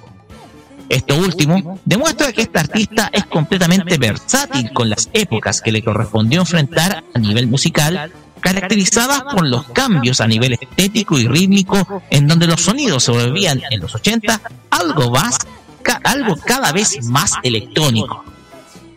Además, esta artista se volvió una voz destacada por muchos artistas, tanto el universo del jazz y el soul, en donde participó como de personalidades, entre las que se destaca Herbie Hancock, uno de los artistas más exitosos comercialmente del género y que hasta el día de hoy es considerado como todo un maestro. Y Miko Kasai aprendió de, de esa experiencia de trabajar una verdadera utilidad de estilo para poder de esa manera aprender a crear uno propio. Para resumir, Kimiko Kasai es un artista que hizo de la experiencia de trabajo con los músicos experimentados un plus para construir una carrera, pero que además demostró ser un artista sumamente versátil para los tiempos que le tocó vivir un artista que se alimentó de la historia de la música de 30 años para ir construyendo un estilo pop propio que dentro del circuito City Pop consiguió mucha aceptación por sus canciones de a principios de la década de los 80. Hoy, ya retirada del mundo artístico, es considerada en todo el mundo no solo por los fans conceptuales de jazz, sino también por aquella generación más, reciente que la encontró en más de algún compilado dedicado a la música city pop y future funk. De esta manera cerramos esta reseña que estuvo dedicada a esta gran voz del jazz y el soul de Japón. Estamos hablando de Kimiko Kasai para ahora pasar los comentarios comenzando por Kira. Y sacas este eco, por favor. Ahí lo quité. no sé yo. Eh, bueno, que voy a opinar mucho, no mucho, pero eh, que todos escuchamos dijiste que su voz se sí, mucho a las afroamericanas. Sí, sí, claro, que cuando estaba, cuando ahí hablando, me, me, puse a, escuchar un poco sus canciones. ¿eh? Y ahí estuve escuchando y estuve cerrando los ojos, claro, no sé, tiene esa voz, se nota que tiene una voz bien especial porque uno la confunde, porque yo al principio pensé que, no sé, tenía como las típicas voces afroamericanas de la época de los 80, de la, lo que me dijo, 70, 80, eh, como la Donna Summer. Entonces... Entonces era, se nota que está muy influenciada con lo que es el tema de los Estados Unidos del año 80-70. Y de hecho, de, de, de hecho, un tema que me estaba escuchando es Butterfly, que parece que es la más, la más conocida de ella. Y está bueno, es que un, eh, eh, lo estaba escuchando, es un tema bien así coche entero, pero también es, no es el, pero bien lenta, bien bonita, no es tan, ya sabes. Y no, se nota, y lo que me impresionó ya dije, fue su voz. Al principio sé que era una afro, eh, y bueno, y yo escuché otras y otras más. De hecho, había una que al principio le dije a Roque que tenía como ese tema como de, las series antiguas de, la, Estados Unidos, como lo de, de Hazard, ese estilo. Como de Hazard, ya, pues tenía eh, claro, los de Hazard, eh, que una de las series muy conocidas de esa época y además que como ese, ese, ese ritmo de atrás, ese típico sonido de esa serie. Y como ahí con ella empezó Claro, ese clásico, clásico. Sonido clásico de guitarra de los 70. Claro, clásico. entonces estaba todo el rato preguntando, escuchando, escucha que me acordaba de esa serie cuando la escuchaba, cuando se puso a cantar es que te juro que era como escuchar a alguien, a no ser a Summer o alguien que interpretara las canciones de esa época en Estados Unidos. Gloria Gaynor o. Claro, con la Gaynor, más o menos va, por ahí. Alita Franklin también. También, también. Y me impresiona que una japonesa llega a ese nivel de vocalización y. a esa época y a esa edad. Igual respeto, a me gustó mucho la voz de ella y bien respetada. Hasta yo recién la estoy escuchando y es como. Tiene. Eh, se le, al escucharla ya le, ya, le tiene, ya le tiene su respeto, se puede decir. Ya le tiene su respeto. A artista, en mi opinión personal.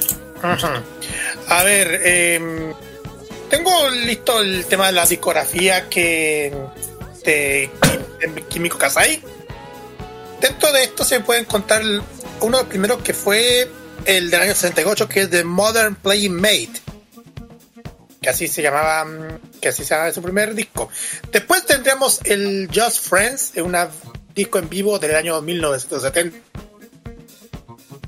Esto, e, eso, Kimiko Kasai está con un trío, con Yusuru Sera en el año 68.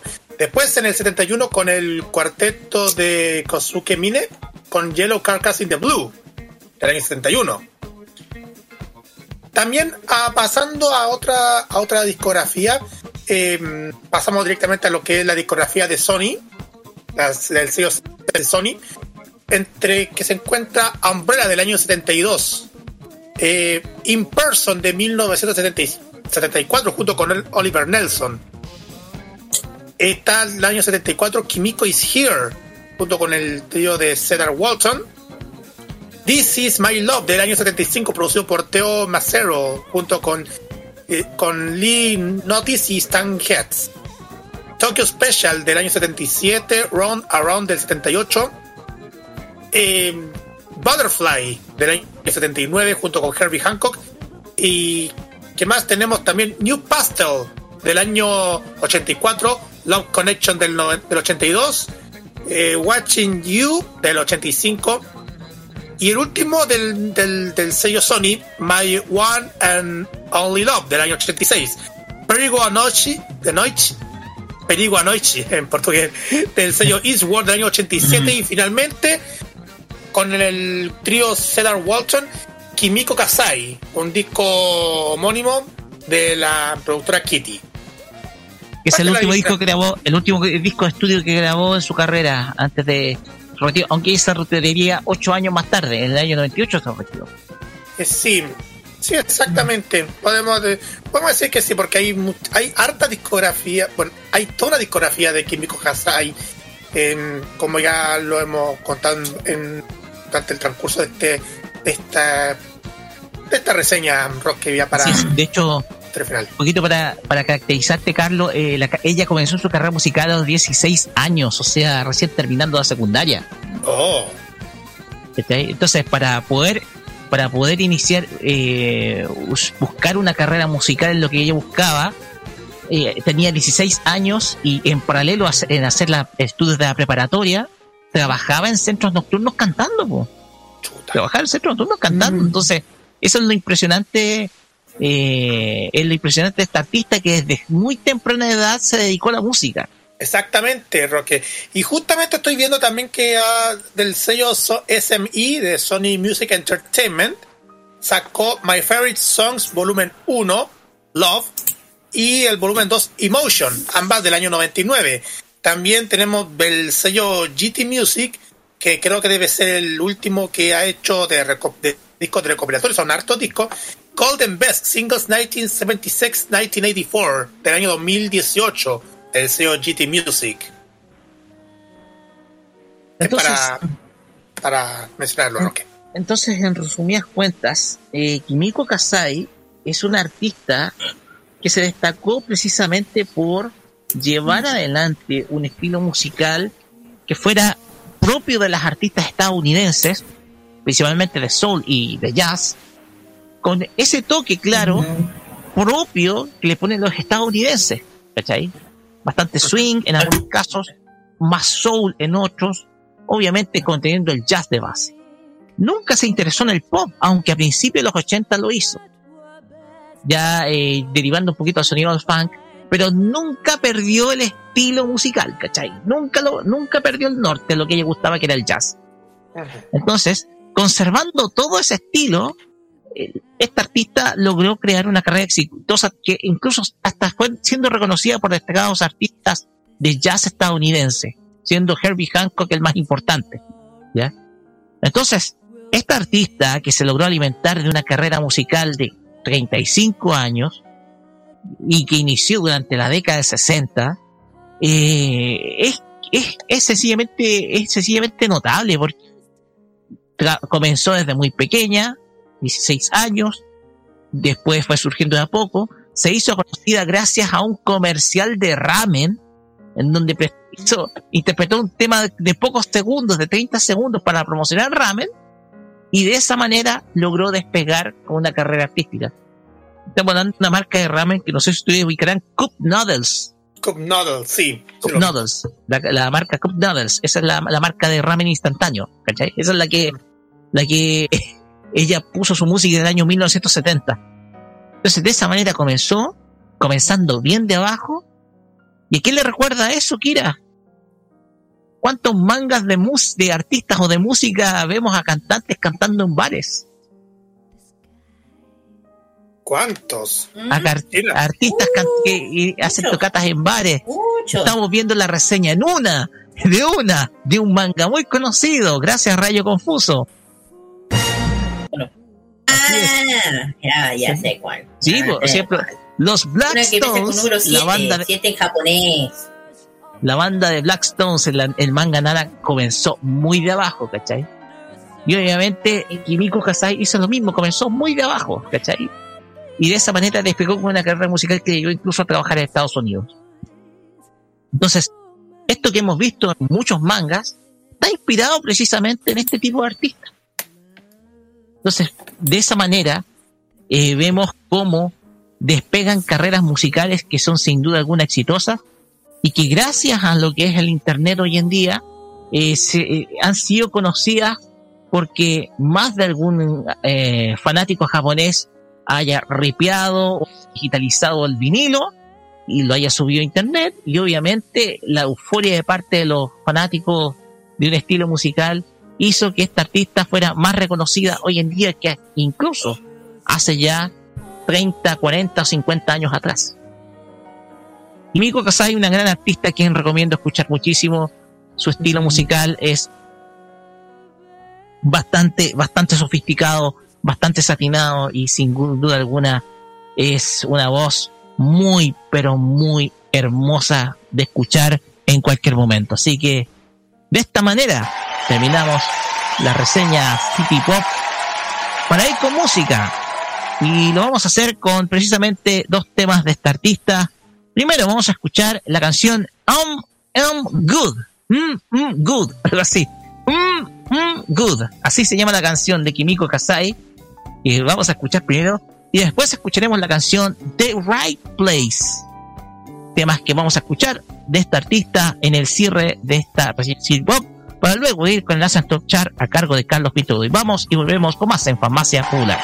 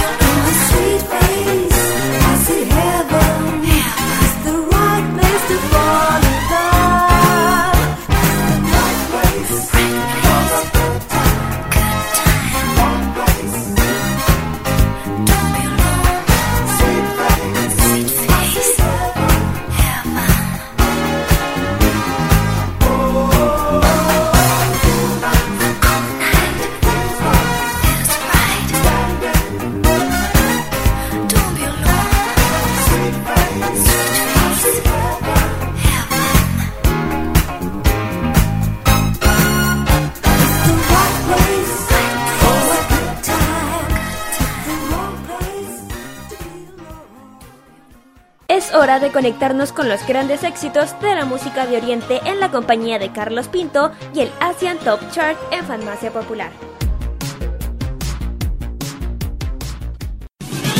Continuamos en Farmacia Popular y ahora vamos directamente a los éxitos más escuchados según la lista de Mix, el ranking Filipop. A continuación, estos son los siguientes. Décimo lugar para Nadine Lustre y este tema llamado Wait for Me. Kaya se presenta en el noveno lugar con este tema llamado Kaya, con Y. Octavo lugar para la agrupación Baby Blue y este tema llamado Hit Up. La agrupación de chicas Vini presenta en el séptimo lugar este tema llamado Golden Arrow. Sexto lugar para Donny Pangirinan y este tema llamado Wings. Quinto lugar para Bel Mariano y este tema, Tangin Dailan. Cuarto lugar para Arthur Neri y este tema llamado Pac Samo. Tercer lugar para los chicos de SB19 y este tema llamado SLMT. BJYO se presenta ahora en el segundo lugar con el tema Cookie Man. Y para el primer lugar vamos a escuchar a la misma agrupación SB19 con el tema llamado basinga De hecho, si se dan una visita por internet, ven la versión lyric o letras de este tema. Parece una zona de videojuego, como si fuera Mortal Kombat o algo así. Bueno, eso vamos a escuchar SB19 con basinga y posteriormente vamos a escuchar a la buena moza Bel Mariano y este tema llamado Tangin Dailan en el quinto lugar. Vamos y volvemos para la parte final.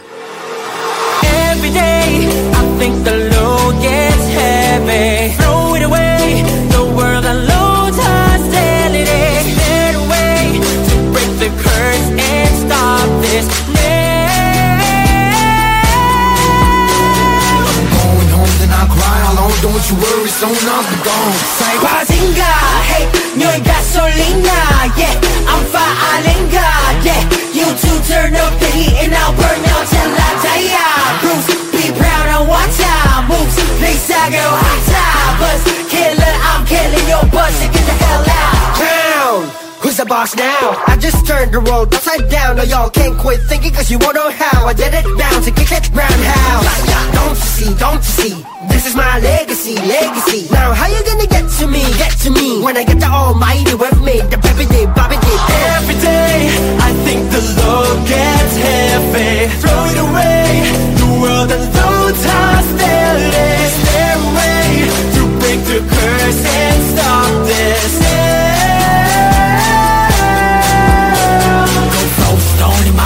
but Be wary because I won't condone Wazinga, hey, no gasolina Yeah, I'm Fa'alinga Yeah, you two turn up the heat And I burn out till I die Bruce, be proud of what I moves They saga what I Bus killer, I'm killing your bus So get the hell out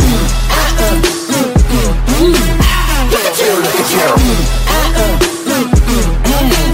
Look at you, look at you Look at you, pick a boat go go I'ma beat you even if it's did the norm kung for One two punch, ooh You're lucky cause they overdid it, had to say that too Not a mom, just a psycho, I'ma keep it low Cause you know that I am the one that they get to double low Let me get the strangers, got a few more words to say the but letters. do your answer, I am out to say Clear, clear, clear. Aqui vai, mano, Wasagin ka sa pag Huwag Tanda ko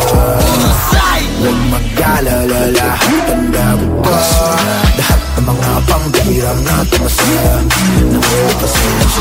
time I thought I already Told you that I'm always ready Come on and test me You know nothing's gonna stop me Bring it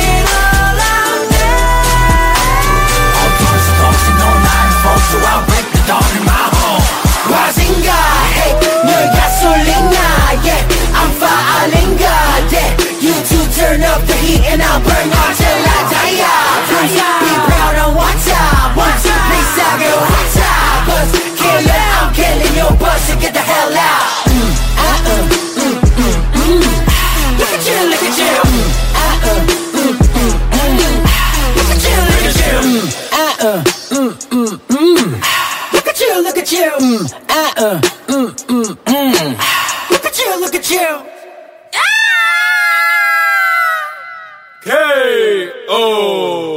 SB19 wins!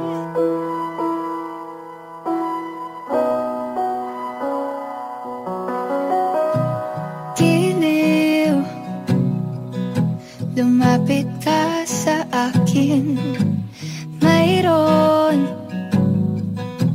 Akong gustong aminin Bakit ang tamis ng hangin Tuwing ika'y nakatingin Di ko napansin Pinabalik ko rin ang lambing Di na kayang ipapalang bahala Ang dinadala ng puso ko'y Gustong kumawala Ikaw ang tanging dahilan, tanging dahilan sa pag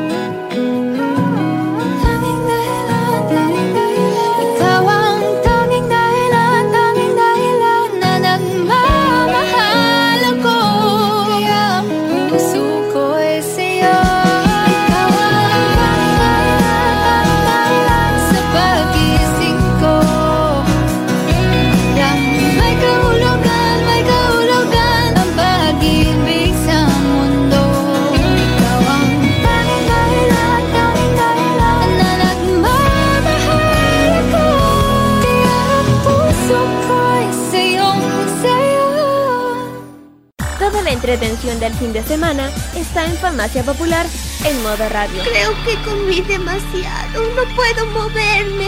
Hasta mañana.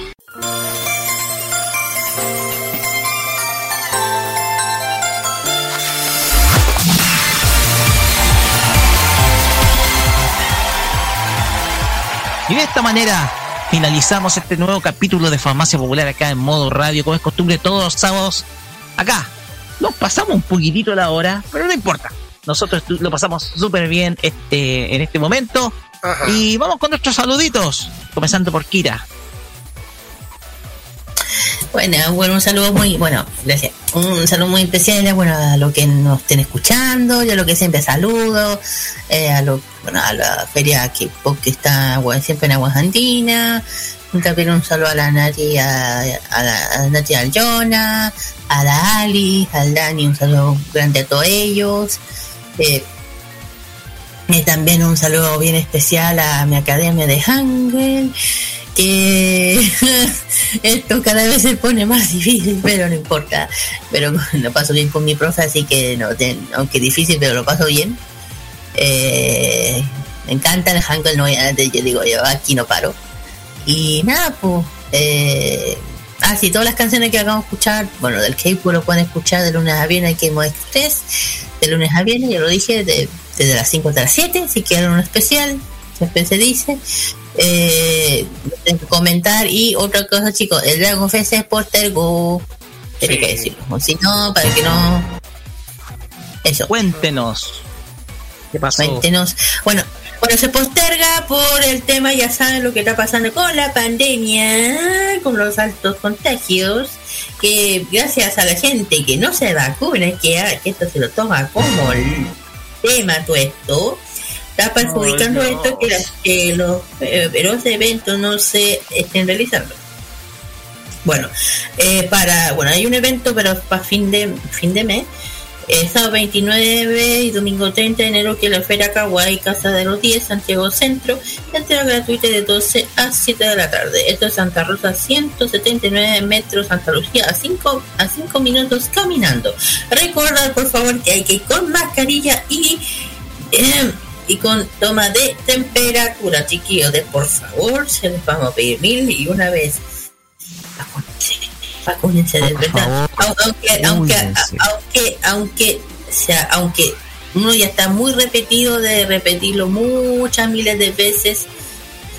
Eh, en serio, hagan caso de verdad. Esto no, para, no, no, no, si no queremos volver a lo que era antes, vacúnense, porque volver a la cuarentena, no, no es una buena, no es una buena idea, no es una buena idea. Así que y no volverse. Y por eso. Y eh, todos esos antivacunas, te lo digo aquí ahora. Vacúnense, de verdad, en serio, no arriesgue más a los demás. Eso. No arriesgue más a los demás. Esa gente minorista que hace esto. Y ojo, la gente que no se ha vacunado o los antivacunas, lo único que están haciendo es que todo el mundo los vea de mal ojo. Ser rechazado. que nadie los acepte en ningún lado. Eso, bien, Bien dicho, Kira. Recuerde, no está de más recordarlo. Cuídense. Porque lo que estamos viviendo, el alza de contagio es precisamente porque nos hemos confiado bastante y obviamente hay un efecto que es propio de las fiestas de fin de año del año pasado. Pero igual, cuídense. No queremos que, si quieren, si quieren volver a esos entretenimientos que gozamos, cuídense, chiquillos, para que de esa manera no hayan eventos suspendidos en lo que va de este año. ¿Ya? que cuídense, no pongan en riesgo ni su vida ni la de los demás. Por favor, chiquillos, eso es importante. A ver. Carlos, vamos con sus saludos. Gracias, voy a hacerlo breve porque yo creo hacer un homenaje. Mis eh, mi saludo especial a toda la gente que nos han acompañado durante esta jornada y también en el jueves pasado en k Mis compañeros, amigos, comunidades eh, de, la, de que siempre comparto y especialmente pues, saludos especiales a, varios amigos. A la Salomé Yari que tuve la oportunidad de escuchar el pasado jueves su transmisión. Y mm, bueno, y también saludos especiales también al. ¿Le puedo decirlo?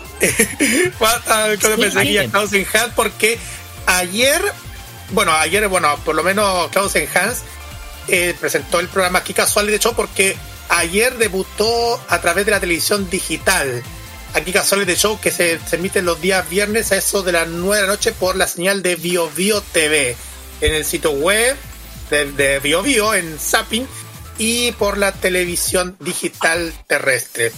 Saludos PCB a, todos ellos. Y ahora, eh, muchas gracias. Saludos PCB.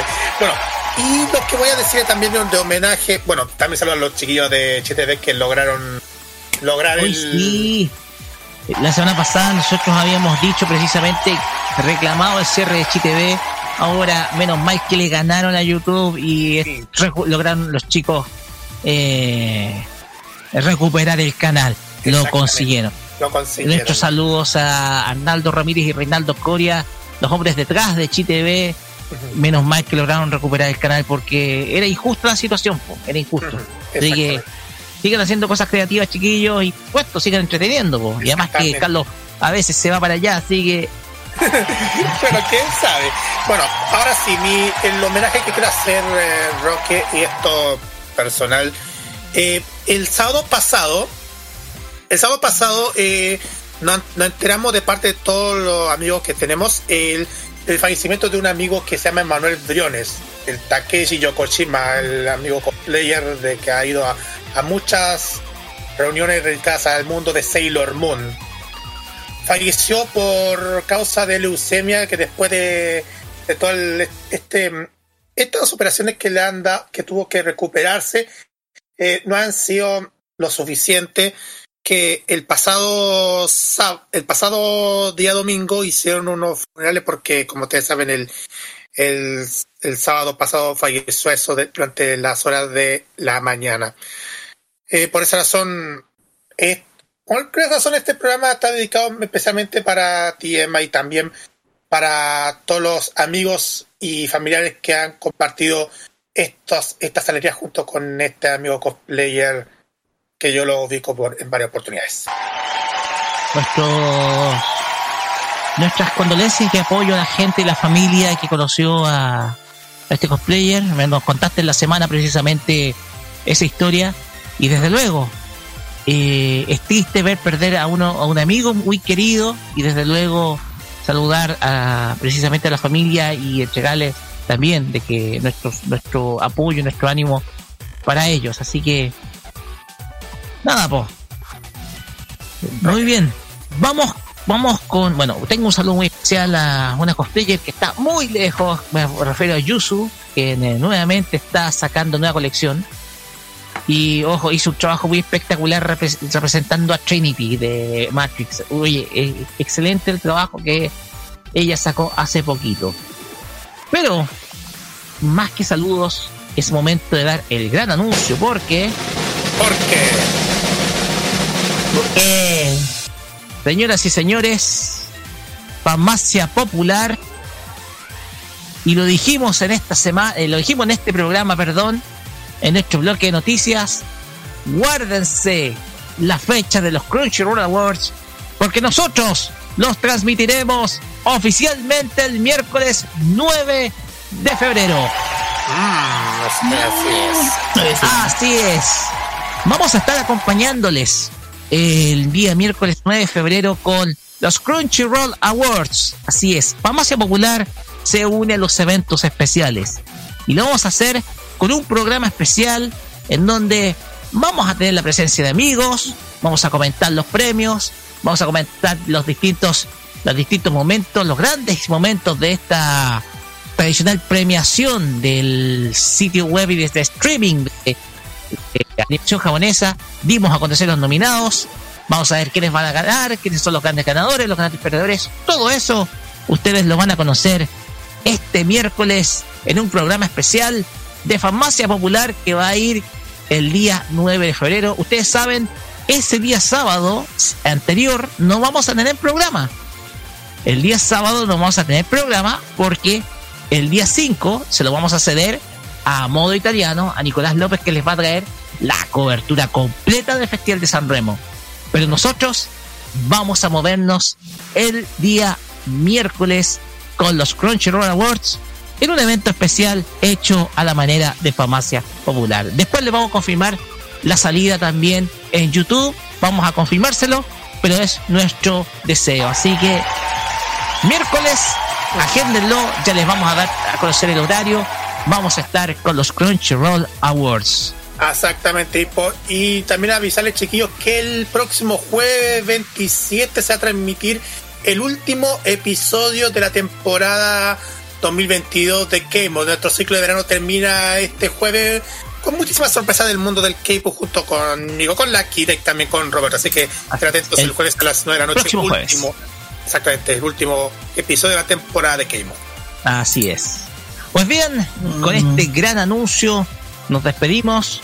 Será hasta el próximo sábado. Recuerden la repetición mañana a las 15 horas 3 de la tarde. Recuerden que a las 21 horas viene la segunda repetición mañana de a las 21 de mañana domingo, la última repetición de eh, segunda repetición, perdón, de nuestra especial La historia de dedicada al rock latino.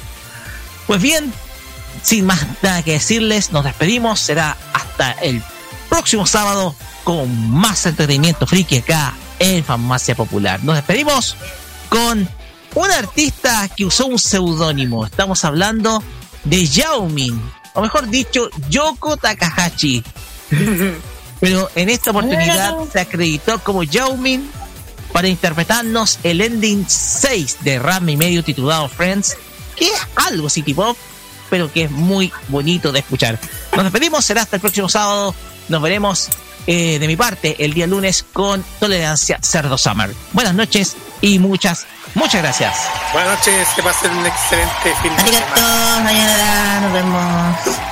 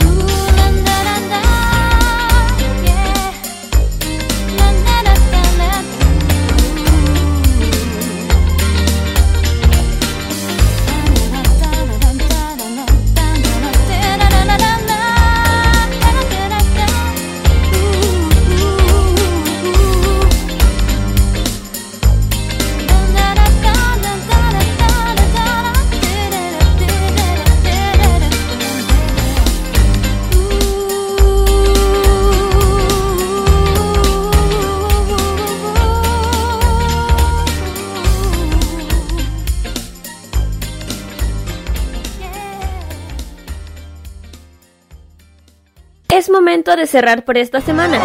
Se acabó. Todo, todo, todillo. de aquí a ser feliz. Pero no te preocupes. El próximo sábado te seguiremos trayendo todas las novedades del mundo del anime, el manga, la música asiática y todo aquello que enloquece a los fans de lo friki. Popular ni shite itadaki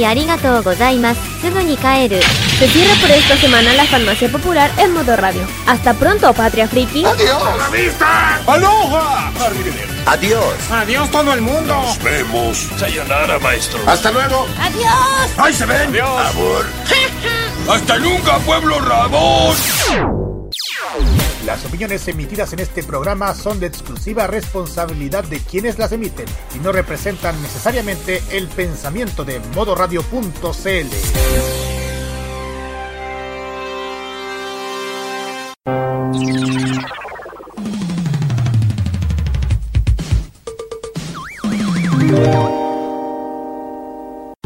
este año nuevo 2022 solo existan los buenos deseos. Vive Modo Radio, programados contigo.